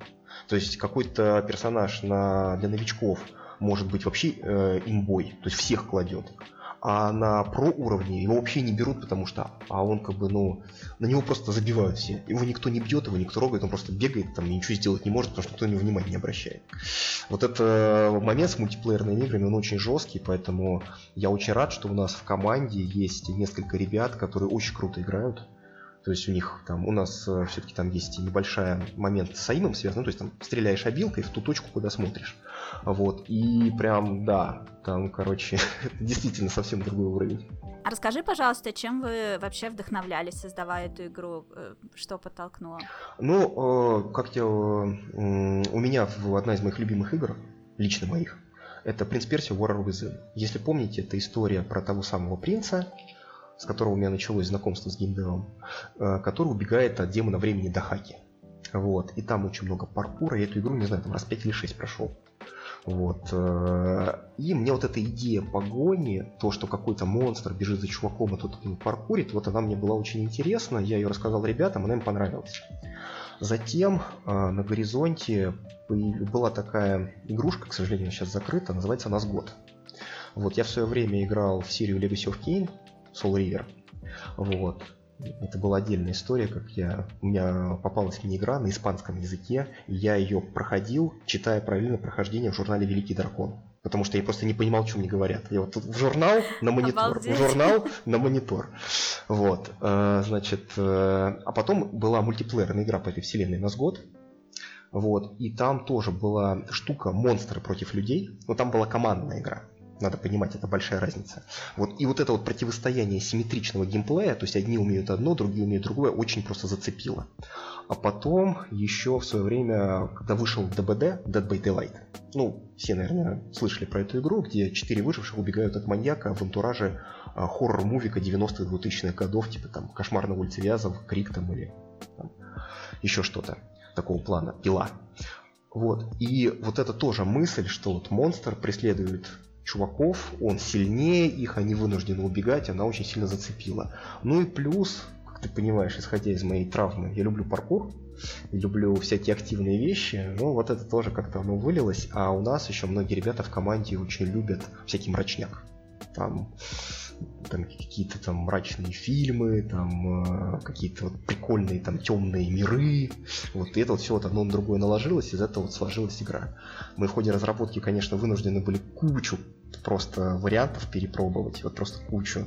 Я думаю, что если мы были бы, наверное, ну, я не могу это утверждать, могу предположить, что если бы мы не были инди-студией, ни один издатель, ни один инвестор в здравом уме не позволил бы нам такое количество этих как его, экспериментов пойти, на которые мы пошли. Например, в ходе а, прошлого года, 2020 который, но можно сказать, что мы игрушку очень круто переделали в плане правил матча и что там конкретно должно происходить. Просто, ну, кардинальные изменения произошли. Вот. Так что это такая очень интересная история. Ну вот и вообще, как бы, ну, вдохновение можно черпать откуда угодно. Вот мы, как вы игры любим, черпали в первую очередь из игр. Ну и отчасти из фильмов, как я сказал, что Ван Хельсинг 13 район, вещь, которая тоже нравится. Мрачняк я тоже люблю. Я сейчас Bloodborne прохожу, все еще. Ой, слушай, я попробовал поиграть в Bloodborne. Мне как раз э, ребята его дали. Типа, на, поиграй, на нас похоже. Такой, есть, смотрю. Короче, я у брата, на тот момент не от брата, погонять он мне дал четвертый PlayStation. Я жестко, жестко залипал в God of War, прям, а вот этот вот. И поставил Bloodborne, дико круто, то есть оно выглядит все очень мрачно, очень жутко, прям, ну вот 10 из 10, там ребята молодцы, но я все-таки чисто по себе люблю большую движуху, а там же довольно такой, ну, как мне показалось, размеренный, так, да, размеренный такой. тактический комбат. Это не то, что там раз, два, три отпрыгнул, раз, два, три отпрыгнул, там увернулся, блок поставил и так далее. Ну, не For Honor, короче. Вот. И, конечно, я дошел, знаешь, вот до этого места, там, по-моему, какая-то сам, вот там спускаешься на улице, и там, по-моему, каких-то то ли оборотней жгут, или еще что-то, там вот эта толпа вот этих угу, вот странных, в начале. странных граждан. Пощупал, потрогал, вытащил диск, вернул ребятам, сказал спасибо. Очень круто, но не мое. сложно, забирайте. Да, вот. Ну да, есть... я, конечно, подальше прошла. А ты слышала, новость недавно была, что, по-моему, на Bloodborne э, какой-то парень задался целью доказать, что игра не такая сложная, как ее считают, обучил в нее играть своего пятилетнего сына, и пацан ее прошел. Ни хрена, не слышала Что-то какой-то такой ну, вот... Я не удивлена. Не, ну дети игры осваивают просто жесть. Просто жесть. Это как бы ну, какая-то... мы были такими же, чё, у меня-то в детстве вообще, что не игра, то хардкорная, как Bloodborne, каждая просто. И ничего, играли. Без сейвов. Ну, слушай, я в свое время еще даже зацепил Blade of Darkness. Это на самом деле, кто знает, это, ну, если говорить современными терминами, это первый вообще Souls-like. То есть это тоже игра в мрачном э, фэнтези, где все плохо. Там на выбор гном, амазонка, паладин и варвар.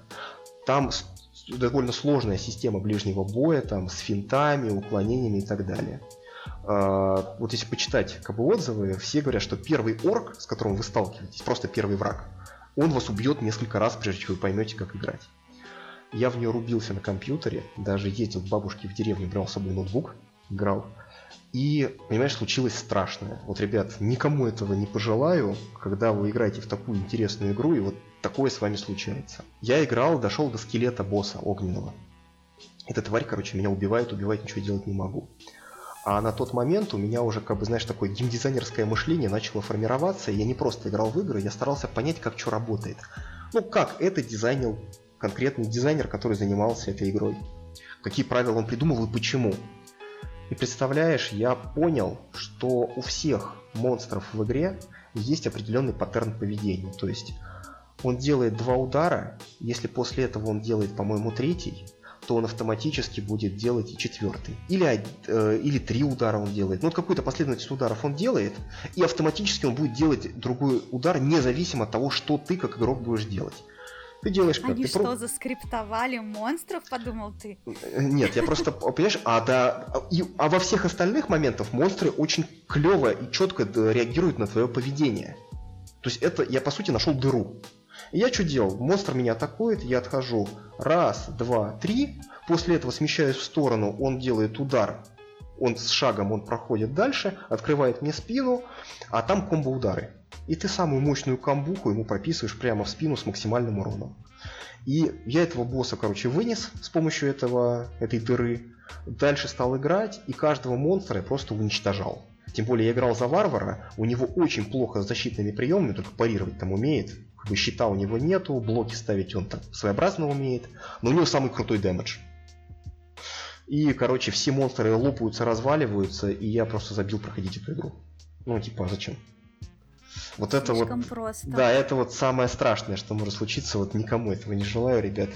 Если в какие-то игры играете, старайтесь избегать каких-то там читов, гайдов, которые вам вот такие дыры будут рассказывать, потому что если игра особенно вам понравилась, вас зацепила, то просто, ну, это все равно, что проходить на Ютубе. Вот то же самое. Ну, еще в Твиттере любят таким грешить. Ты пишешь, типа, я играю в Bloodborne, типа, выкладываешь красивый скриншот. И вместо того, чтобы ответить на это, типа, о, круто, Bloodborne, здорово, типа, мне понравилось, не знаю, клевой игры, что-нибудь такое абстрактное тоже, мне начинают писать, что типа, о, ты в этом месте, обрати внимание, там, нужно зайти туда-то, там то-то лежит или еще что-то, и ты такой сидишь, думаешь, да какого черта, ты что мне геймплей рушишь? Просто, или туда не ходи сначала, ходи туда. Я так все время горю из-за этого, просто ужас. Ну, да, к сожалению, есть такие вот э, проблемки в этом деле. Да, вот. к сожалению, полученную информацию обратно уже никак не вернуть. Да, да, и как это, как в том анекдоте. Вы меня помните, старался забыть весь год, но не смог. Так, ты что-то оставлял на конец, я да, подумала, я... что запишу и не записала. Да, значит, есть такая штука. Э, короче, я все игры делю на две категории. Это почему важно? Потому что когда мы решали, какую игру будем делать, эта логика помогла определиться. И если вы, ну, думаю, еще дальше об этом поговорим, э, если вы планируете заниматься разработкой игр, то это хороший прием позволит вам немножечко определиться, что вы хотите делать. Э, не могу говорить, что эта классификация, она идеальная. Возможно, мне люди смогут аргументированно возразить, что есть игры, которые в эту концепцию не попадают, но все же мне она полезна. Значит, я делю все игры на два типа. Игры кино рельсы, игры футбол. В чем смысл? Игра, которая у вас э, такая рельсовая, вас, грубо говоря, как в вагонетку посадили и везут по какому-то парку аттракционов. Но с небольшими ответвлениями в какие-то стороны. В принципе, в эту концепцию можно положить большинство синглплеерных игр, например, тот же God of War или Ведьмак. То есть вы все равно будете делать то, что для вас запланировали сценаристы игры с теми или иными вариациями. Никуда вы от этого не денетесь. Соответственно, это вот, как вы вот сели, вот вас везут. Вторая тип игр – это игры футбол. Почему? Ну, потому что это игры, как правило, мультиплеерные. Игры, в которых есть именно сам вот процесс играния, извиняюсь за это слово, создает интерес непосредственно. И э, если, например, брать э, примеры, к ним можно отнести ту же Лигу Легенд, тот же Counter-Strike, все такое. То есть интерес в том, что есть какое-то игровое поле, на котором вы э, соревнуетесь друг с другом, у вас есть какие-то условия победы, поражения, и есть э, определенный набор возможностей, которые вы можете использовать. И как футбол, каждая игра уникальна и интересна, потому что играют разные люди и складываются разные ситуации, потому что все-таки люди это существа непредсказуемые и ты не знаешь, как кто как себя поведет, как кто сыграет. Именно в этом интерес. Соответственно, в эти игры, если они круто сделаны, в них можно искать бесконечно долго. Кстати, к такому типу игр можно отнести, например, даже Тетрис. Потому что ну, у вас одно и то же поле, одни и те же правила игры, и, собственно говоря, вот это вот крутите, крутите, крутите, но скучнее не становится. Потому что сам процесс вот игры, э, решений, которые ты принимаешь, он тебе доставляет как раз интерес. Вот поэтому э, я в первую очередь, ну когда вот мы думали про игру, мы решили делать мультиплеерную игру. Почему? Ну потому что нам это было интересно, потому что был опыт разработки таких игр, ну, вот как я говорил про Prime World. По крайней мере на тот момент нам казалось, сейчас я даже не знаю, как на это правильно или нет, оставлим это для истории, что мультиплеерная игра, она более простая с точки зрения количества контента. Ну, все любят третьего Ведьмака, Вспомните, когда Геральт на плотве скачет через какой-то город, через какой-то лес, между вами про просто проносятся человека часы, там, там дни, недели, годы работы, потому что каждая там камушек, каждая веточка, каждый NPC, которого вы на пути встречаете, это большое количество работы, контента, декораций, которые нужно делать для того, чтобы вы какое-то количество времени могли вот ехать и так далее. С мультиплеерными играми ну, вроде бы кажется все проще, да? Ты сделал какую-то локацию, сделал какие-то каких-то персонажей, ну и вот запустил, и все, они поэтому бегают, бегают, бегают, бегают, и это вот у тебя не меняется, грубо говоря. Но проблема заключается в том, и с этим мы как раз и столкнулись, что очень сложно подобрать интересные правила игры сами по собой, потому что крутая мультиплеерная игра, это, ну, можно, наверное, сравнить с новым видом спорта. Вот попробуйте придумать новый вид спорта, там командный, не командный, ну, например, командный для удобства, чтобы он был такой же прикольный, а, и в него можно было бесконечно переигрывать, как, например, в тот же футбол или баскетбол. Вот именно в этом сложность. И я вот, знаешь, это мое личное мнение и мнение э, нашей команды, когда мы смотрим какие-то новые мультиплеерные игры, которые выходят, вот нам кажется, что это как раз и есть причина, почему многие игры, к сожалению, не зацепляют аудиторию, потому что люди делают очень, допустим, красивый арт, красивые персонажи, красивые локации. Они делают очень удобное, вот это что называется, смус, плавное управление. То есть все работает, нажимается. Очень красивые, ну вот, знаешь, выглядит как конфетка. Вот. Но именно сами правила игры, они оказываются не супер цепляющие, а отчасти в большинстве случаев недоработанными. Могу только предположить, что, видимо, это связано с тем, что у ребят просто не хватает времени, чтобы дополнительно какие-то варианты покрутить, попробовать и поискать. Но тут и это понятно почему, потому что это очень э, ну, трудоемко и сложно. Здорово, ты очень вообще много интересного рассказал. Все очень круто. Э, и и я знаю точно, что нас слушают э, ребята, которые очень хотели бы попасть в геймдев э, в разном качестве. Кто-то хотел бы быть тестировщиком, кто-то комьюнити-менеджером, кто-то «возьмите меня хоть кем-нибудь, только, пожалуйста, дайте попасть в геймдев». Вот, конечно же, у всех э, животрепещущий вопрос, как попасть в геймдев? Что бы ты посоветовала таким ребятам? С какой стороны подойти? Хорошо. Во-первых, надо понять, что геймдев это довольно большая штука, в которой есть очень много направлений. И заниматься всем сразу, ну, вряд ли получится. Поэтому нужно определиться, что конкретно лично вам интересно, чему вы готовы были посвятить большое количество часов своей жизни. В геймдеве ну, есть три основные направления. если мы берем чисто разработку.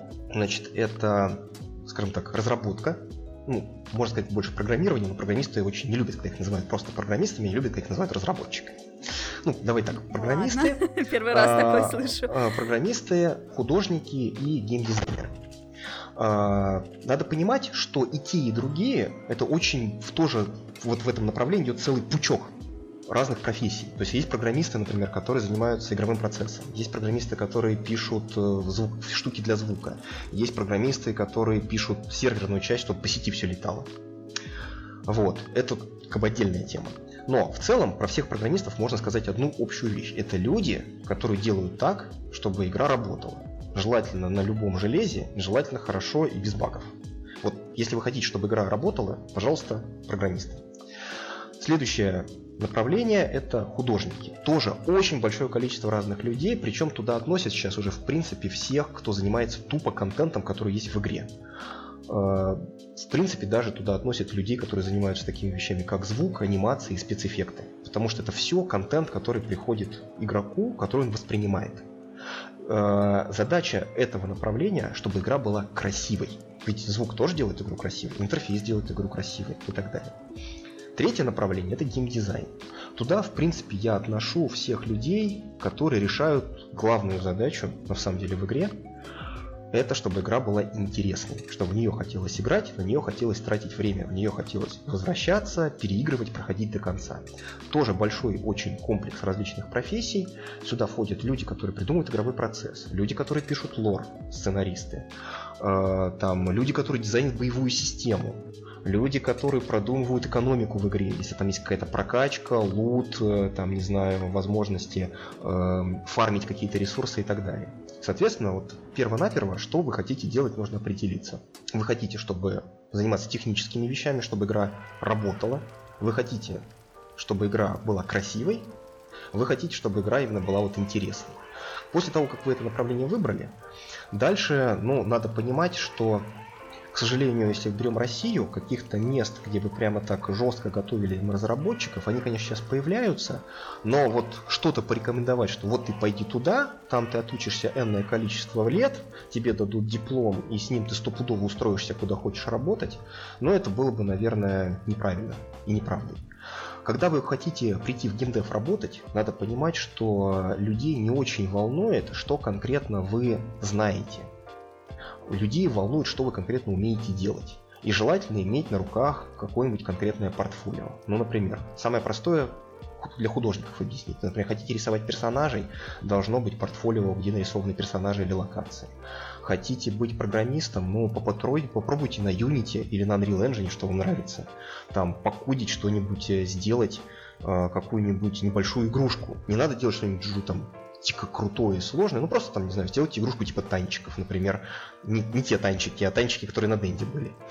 Вот. А если вы хотите быть геймдизайнером, то это, конечно, самое сложное. Потому что геймдизайнера оценивают по тем играм, которые он сделал, в разработке которых он принимал участие. Потому что геймдизайнер, ну, плюс-минус, это человек, который как бы, как знаете, как э, режиссер отчасти. Он говорит, что надо делать, но сам ничего при этом как бы не делает, условно говоря. Ну, режиссер на площадке как сидит с этим громкоговорителем или там с рацией и всем рассказывает, ты иди туда, ты делай то, ты делай это. Если режиссер хороший, получилось классное кино.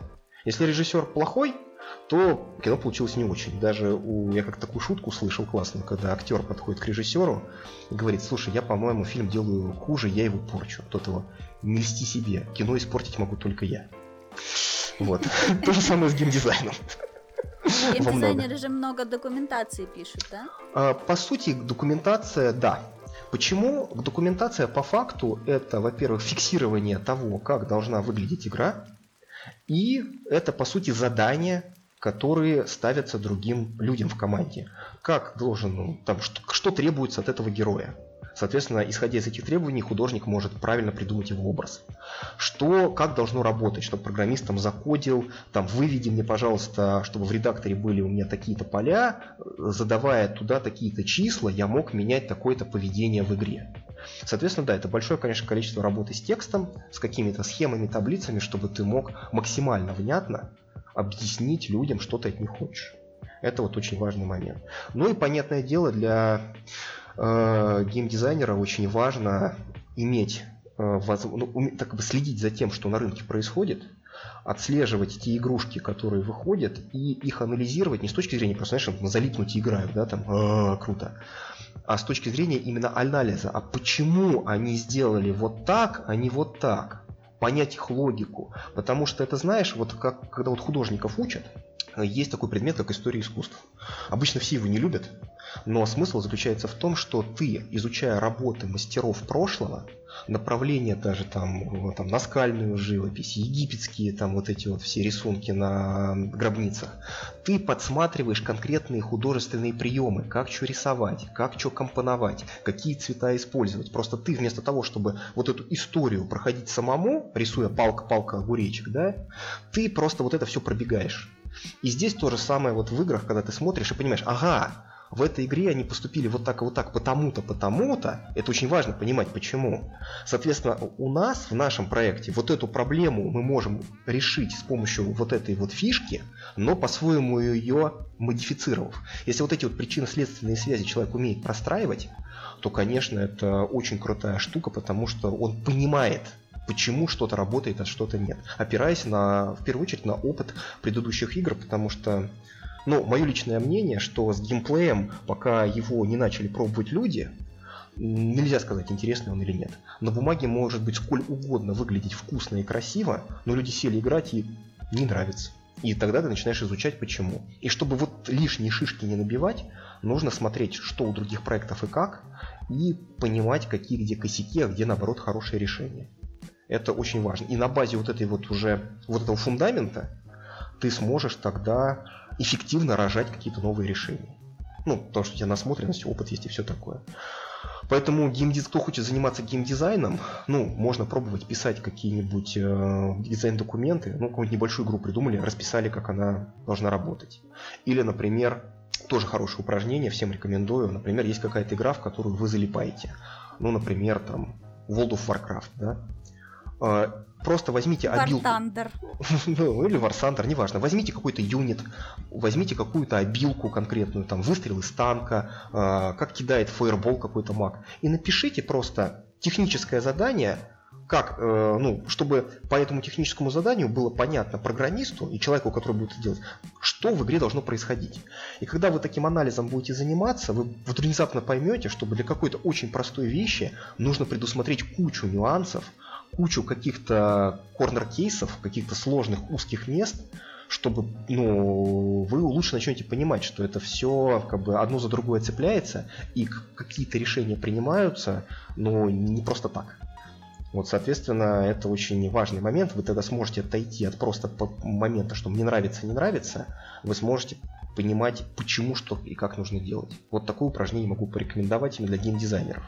Ну, с программистами, наверное, все попроще, потому что, в принципе, наверное, если пойти в какой-нибудь хороший программерский вуз, или просто вуз, где можно будет, э, не напрягаясь, учиться и тратить время на то, чтобы заниматься самообразованием, то есть делать какие-то проекты, ходить на какие-то курсы. Ну, просто почему я говорю про вуз, потому что все-таки еще мы, наверное, не отошли от того, что какая-то корочка все-таки требуется.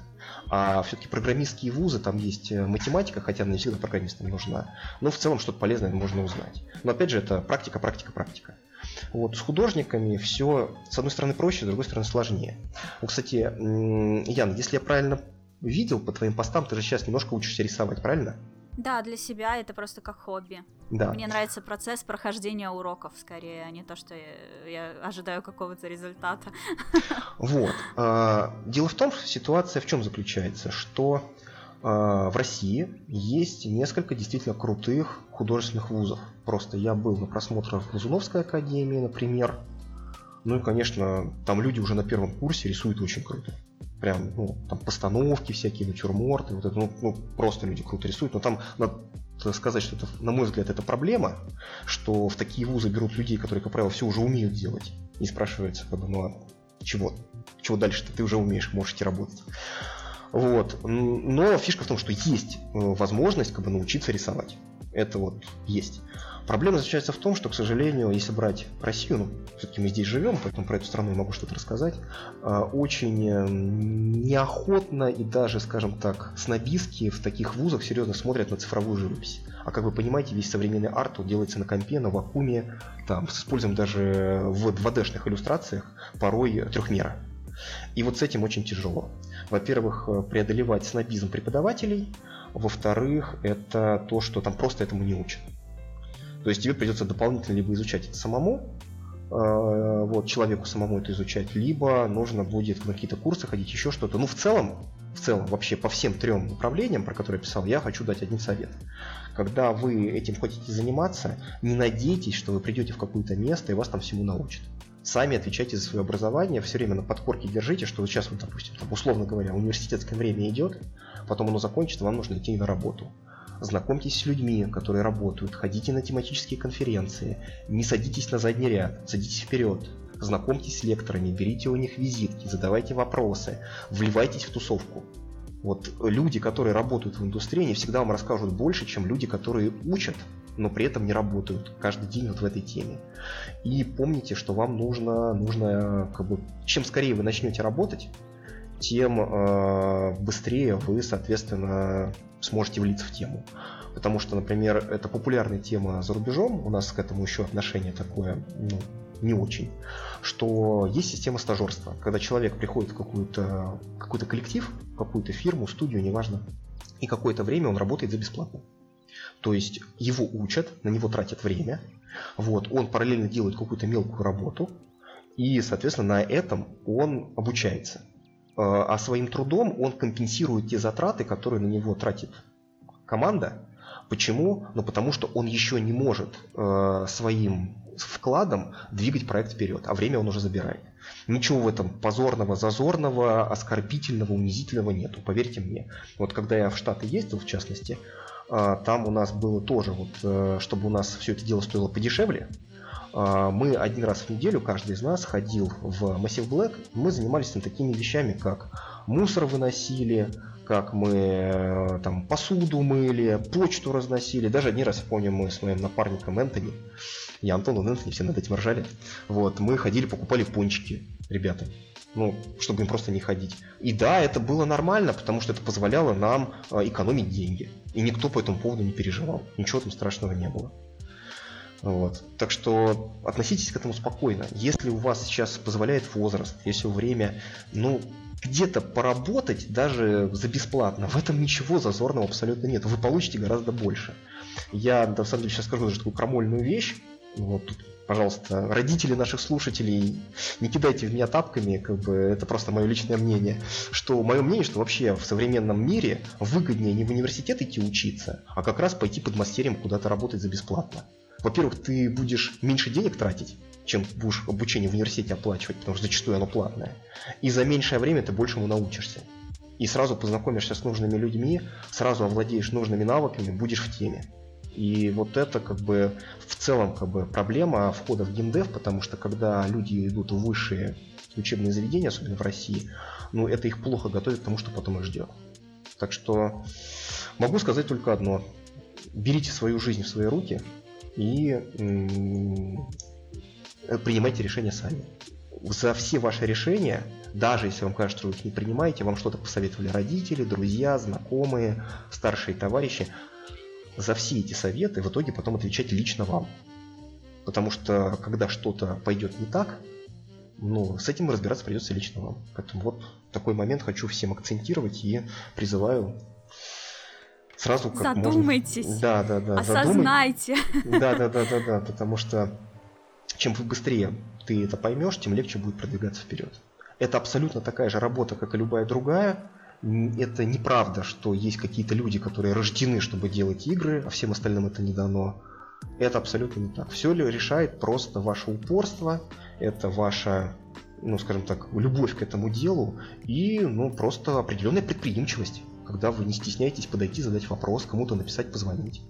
Это все важно. Это полезно не только в геймдеве, а везде вообще, в принципе, по жизни. А, но я хочу э, тоже поделиться своим мнением, которого меня не спрашивали, но это мой подкаст. Вот.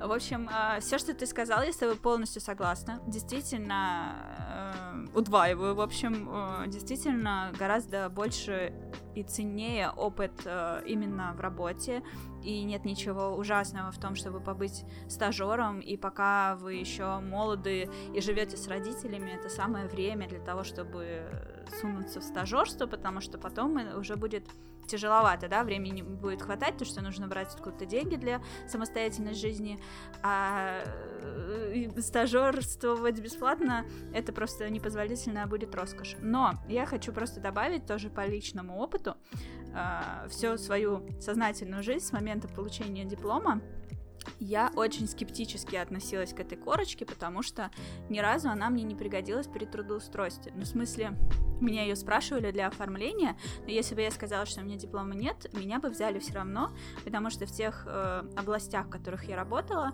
э, всегда рулил, рулило исключительно только э, мое портфолио, мой опыт. И э, в геймдев тоже я попала, не имея опыта, и всем было плевать на мое высшее образование, просто э, за какие-то скиллы мои меня просто взяли. Ну, то есть, да, у меня не было работы, опыта работы в геймдеве, но просто мои хобби были очень геймдевскими, поэтому я туда въехала очень уверенно. Но э, как только э, вы станете достаточно крутыми для того, чтобы уехать работать в другую страну, скорее всего, там потребуется высшее образование, обязательно. То есть, например, для работы в Германии, каким бы крутым специалистом вы ни были, вас просто компания не сможет государству доказать, что ей обязательно нужно вести вас как специалиста, а не нанять кого-нибудь из местных. Соответственно, если у вас нет высшего образования, вы не сможете переехать. Поэтому хотя бы для этого, хотя бы на заочном какую-нибудь корочку получите. Мало ли, как сложится ваша жизнь. Будет досадно и обидно, что вы не сможете однажды согласиться на очень крутой офер только из-за того, что у вас нет этой корочки я все. Да. Ну это да. речь. Я поэтому и сказал, что родители захотят меня закидать тапками, но просто я такой момент э, всегда пытаюсь людям донести. Я тебе честно скажу, Ян, мне довольно часто такие вопросы задают. Вот. И, собственно говоря, и исходя из того, как я на эти вопросы отвечал, э, я и сформулировал вот эту вот, ну скажем так, вот эту вот тему, что есть три направления, и вот ты по ним движешься. Вот. И действительно, что я просто пытаюсь всегда людям донести вот эту как бы, не, ну, слава богу, сейчас уже это меняется, но просто есть, к сожалению, вот это шаблонное мышление, что человек думает, что вот он выпустится из университета и как бы и все, и, и начнется как бы, все будет круто. Чтобы оно было круто, в ходе обучения в университете уже нужно над этим работать.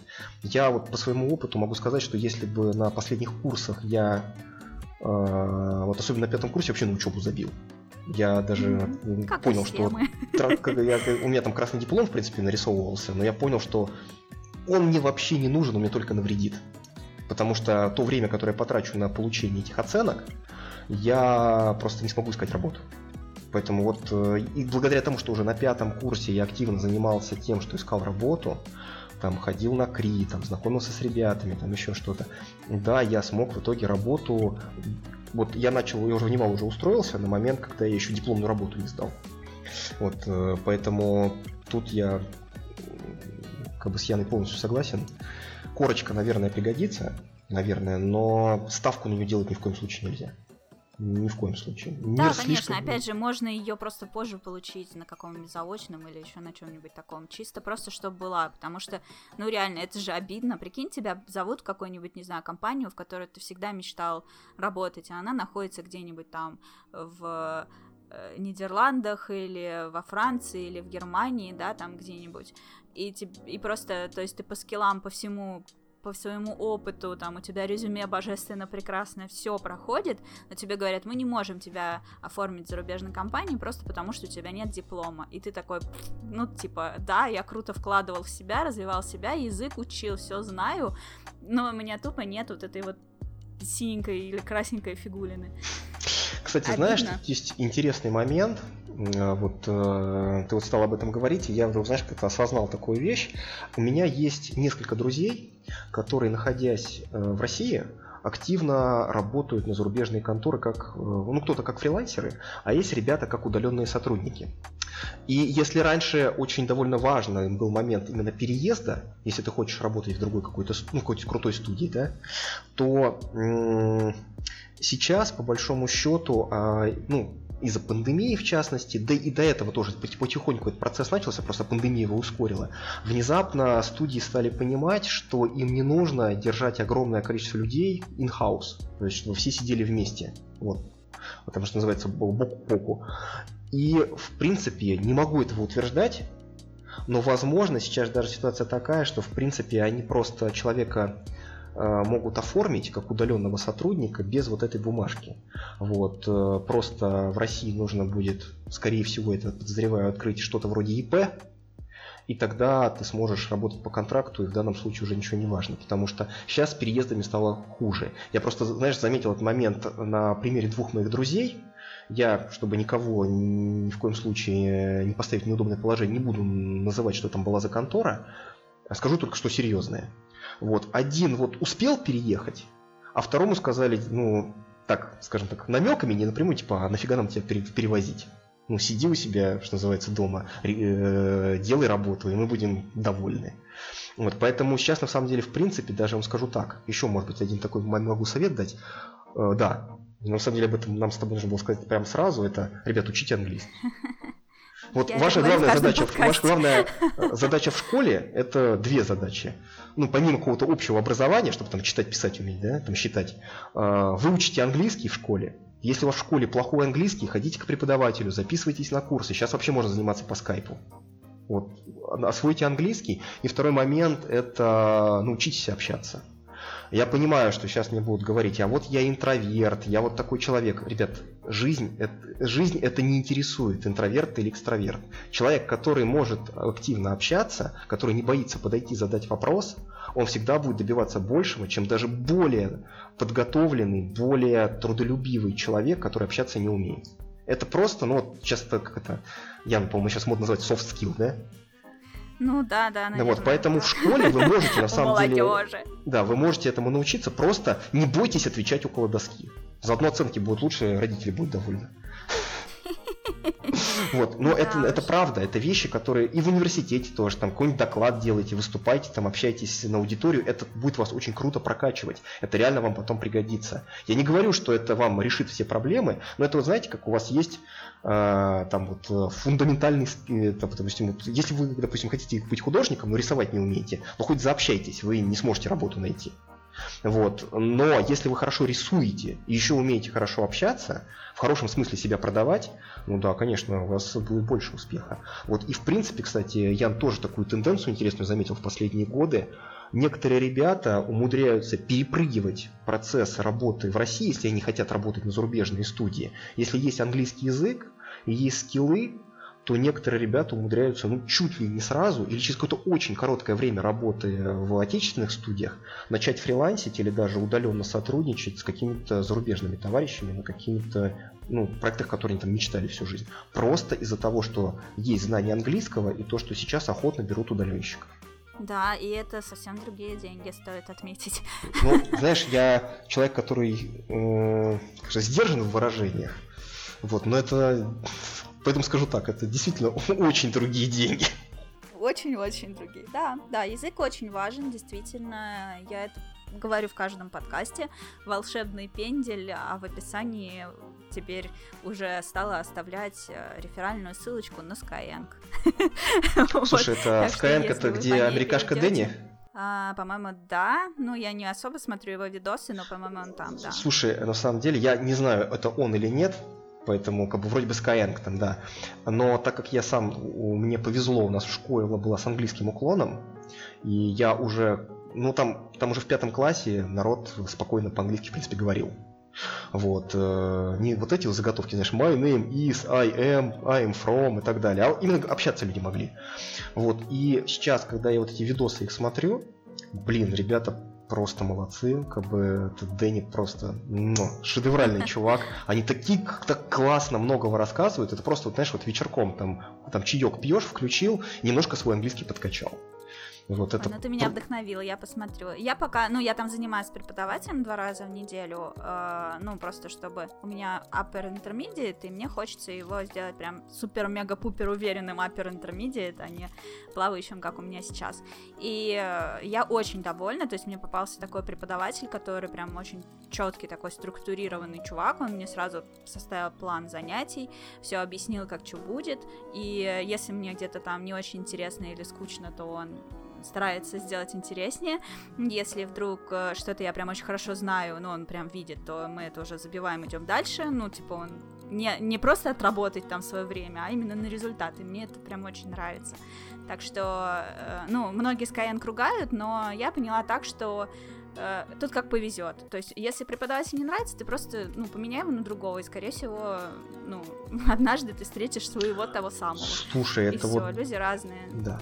Uh, Ян, вот ты сейчас сказала, это прямо вот, знаешь, вот ты прям, не знаю, как у тебя это получается, тут мне какие-то лампочки в голове зажигаешь. Вот это еще одна вещь, про которую я, по идее, должен был сам сказать. Ребят, если вы где-то учитесь, и вам не нравится, и вы понимаете, что вам не просто не нравится, потому что препод э, жесткий, то есть он не дает вам халявить, но именно вам не нравится то, что вы понимаете, что вы ничего не выносите, ну то есть каждый урок оценивать очень просто. Вот, что ты после урока нового умеешь или знаешь? Если в остатке э, величина, э, стремящаяся к нулю, значит вы не в том месте. Вот пришли на какой-то университет, да, и вы понимаете, ну, бред полнейший. Тут два, две, два варианта. Либо просто корочка, то есть там, ну, понимаешь, что сильно не напрягают, трояк и так нарисуют, то как бы, ну и ладно. А если вы именно учиться пришли и вам не нравится, ну, уйдите в другой университет.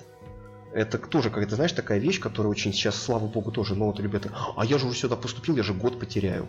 Ну, а, а ты не боишься, что когда ты закончишь обучение, ты потеряешь потом намного больше, когда потратишь ну, еще да. там ну, и потом это будет труднее, чем сейчас, когда ты там действительно живешь с родителями, когда тебе не нужно беспокоиться о деньгах, там, со здоровьем все в порядке, там, это тоже немаловажный момент, то как бы не меняйте. Пришли, например, на какие-то курсы, да, вам не нравится, да, но у многих курсов есть такая штука, что, например, там одно-два занятия вы отзанимались, можете уйти, забрать деньги. Или там какую-то часть денег вернете. Не тратьте время, время его вам никто не вернет никогда. Это вот вообще супер важный момент, который нужно учитывать, понимать. И вот не нравится, но не надо мучиться. Ищи другое место. Я тоже это, кстати, очень, ну, в какое-то время понял, когда ходил на всякие там э, конференции, типа той же КРИ, типа CG ивента. Ну, пришел ты на лекцию какую-то, да? Я всегда садился на первый ряд, потому что у меня не очень хорошее зрение. Ну и лучше слышно банально. Вот. Э, ну, не нравится тебе лекция, ты понимаешь, что это вообще не о том, что тебе надо. Ну, берешь, отрываешь мадам Сижу, как говорила моя преподавательница по литературе, ну и выходишь э, на следующую лекцию. Ну, время, время никто не вернет. Нормальный лектор никогда не будет на вас обижаться. Зачем? Человек пришел, это ему не нужно. Почему он должен тратить свое время? Пусть лучше останется меньше народа, но которые хотят его слушать и просто подойдут, потом с ним еще пообщаются, не будет лишней толкучки, что называется, как говорится. Ну, да, чем ты будешь ерзать на этом первом ряду и поглядывать постоянно на часы, когда же это закончится. Вот это точно лектор заметит и сам начнет нервничать и сбиваться, что э, подумать, что несет какую-то ерунду. А так ты стал, ушел и никого не напрягаешь. Это абсолютно нормальная тема, это тоже просто какие-то, ну, может быть, традиции, существующие там в нашем сознании. Страдать, терпеть. Да, да страдать, терпеть, да. Играй Dark Souls. Да. Блин, я обожаю. Страдать и терпеть, да? Dark Souls обожаю, да. Да знаешь, это, знаешь, это как вот когда, я помню, один раз с одним э, другом разговаривали, рассказывали про наш проект, ну, такой, я про что игра? Говорю, помнишь э, мультик котенка, которого э, звали Гав? Говорит, ну помню, но это тут у нас приходишь и боишься. Пошли как с этим щенком. Пошли на, на, на, этот, на чердак э, бояться. Да, бояться вместе. Точно. Да. Вот, ну что, мне кажется, у нас получился максимально воодушевляющий и мотивирующий финал Тут, мне кажется, замотивируется даже тот, кто и не хотел, кто не планировал, у кого все нормально, и мы такие, учи английский, развивайся, двигайся вперед. Мне кажется, все такие сразу встали и пошли. Пошли играть Dark Souls, Если вы встали и пошли, пишите, пожалуйста, в комментариях. Вот. Э, полезные ссылочки ищите в описании под подкастом. Я обязательно все размещу. Вот, Антон, тебя просто попрошу, э, ну, там, по ходу монтажа я буду вспоминать какие-то моменты и ссылки на что-нибудь у тебя поспрашиваю. Без проблем, ну, без проблем, конечно. Да, ссылки на игру я найду сама, то есть, что на сайт перейду, все размещу. Вот, так что спасибо тебе огромное, что ты нашел время, ты прям столько классного рассказал, я буду с огромным удовольствием это переслушивать, монтируя, вот, и уверена, что ребятам зайдет, слушайте. Ну да, я на самом тебе очень благодарен, потому что такой как бы опыт, ну, потренироваться, порассказывать про игру, тем более не просто конкретному человеку, а именно по факту на определенное сообщество, аудиторию, это, конечно, дико крутой скилл, если его не качать, то он развиваться не будет. А тут как бы, а как ты его будешь качать, если у тебя возможности нет его качать? Поэтому, конечно, очень круто, мы очень тебе признательны, что ты ну, как бы предложила вообще эту идею, и это здорово, потому что, честно скажу, уж честно, ребят, что каждый там, просмотр, лайк, подписка, репост, это для современного продвижения игр просто невероятно круто. Вот невероятно круто. Если вы хотите какому-то своему разработчику любимому, например, нам, помочь, то просто что-то ретвитните, где-то что-то лайкните, оставьте комментарий. Поверьте, это очень сейчас многого значит, потому что сейчас продвижение игр, оно как вы заметили, потому что с E3 происходит, оно сильно перешло уже в социальные сети, которые уже даже называют не social networks, а social media. То есть, по сути, это аналог всего того, что раньше было в виде прессы, телевидения и всего остального. Тут, конечно, прокричаться очень тяжело, поэтому поддерживайте тех, в кого вы верите. Это очень важный момент. Да, я даже, даже не только хочу просто подчеркнуть, что не только репосты, лайки и комментарии, это, безусловно, очень сильно полезно и важно, но даже когда вы смотрите на ну, вот, игру, которая еще не вышла в Стиме, и ставите там галочку «добавить в желаемое», то есть это же вообще просто один клик, но даже это помогает потом в продвижении игры, то есть если у игры много вот таких э, людей, которые добавили ее в желаемое, то Steam охотнее ее продвигает потом. То есть для вас это вообще мимолетное такое действие, ну то есть типа просто добавить виш-лист и все. А в итоге разработчикам это очень хорошо потом бустанет проект с релизом. Так что это тоже делайте, если да. вы не против забивать свой виш-лист. Да, вот, потому что мы, вот почему нам это очень важно, еще скажу, потому что действительно мы делаем как бы игру, вот, э, во многом игру мечты, вот, э, делаем так, как считаем нужным, очень много переделываем, очень порой приходится, знаешь, так вот, такое, что вот, ну, как бы так никто не делал, но мы так делаем, потому что мы считаем это правильно. То есть мы как бы стараемся что-то как бы все равно такое новое сделать, необычное, незаезженное, интересное, там, чтобы прямо вот человек пришел и он понял, что да, я новый опыт получаю. Поэтому, конечно, нам очень хочется, чтобы как можно больше людей увидели, дали нам фидбэк и помогли тем самым нам делать все круче и интереснее дальше. Вот это очень так что переходим на сайт и записываемся на альфа-тест. Да, да, да. да. Я тоже запишусь, хотя я ненавижу альфа-тесты, но я хотя бы запишусь. Ну, мы постараемся, чтобы узнаю, это... что он начался. Да, мы просто постараемся сделать так, чтобы альфа-тест был альфа-тестом именно в хорошем смысле этого слова, а не то, что там постоянно какие-то технические проблемы. Хорошо, я верю в вас. Удачи. Да, да, да. Тогда, в общем, как э, запуститесь, ты мне, ну, я запишусь на альфа-тест, но вдруг я пропущу, ты просто мне особо тоже дай знать, чтобы я где-то там в соцсетях пошерила, чтобы ребята тоже Да, да, конечно, мы с, да, с удовольствием будем показывать, приглашать поиграть и все остальное. Тут мы, ну, мы как бы стараемся максимально людям показывать, просто э, мы хотим показать именно вещь, Э, которая уже в таком рабочем состоянии. Может быть, не дико отполированная, для первых тестов это, в принципе-то и не нужно, но чтобы это все работало и людям было в кайф, чтобы они не боролись там с какими-то багами, проблемами, не сбивали свое восприятие с каких-то очевидных технических проблем именно на восприятие самого вот геймплея игры. Это вот очень важный момент.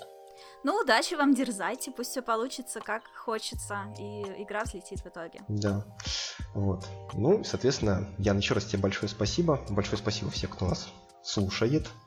Вот. Так что помоги, что называется, будем рады, если нам поможете своим вниманием. Ну и, как Яна правильно сказала, ребят, не, не бойтесь делать то, что считаете правильным. Не бойтесь, это Аминь. очень важно. Вот, на этой прекрасной ноте завершаем наш подкаст. Пока-пока. Всем пока. thank you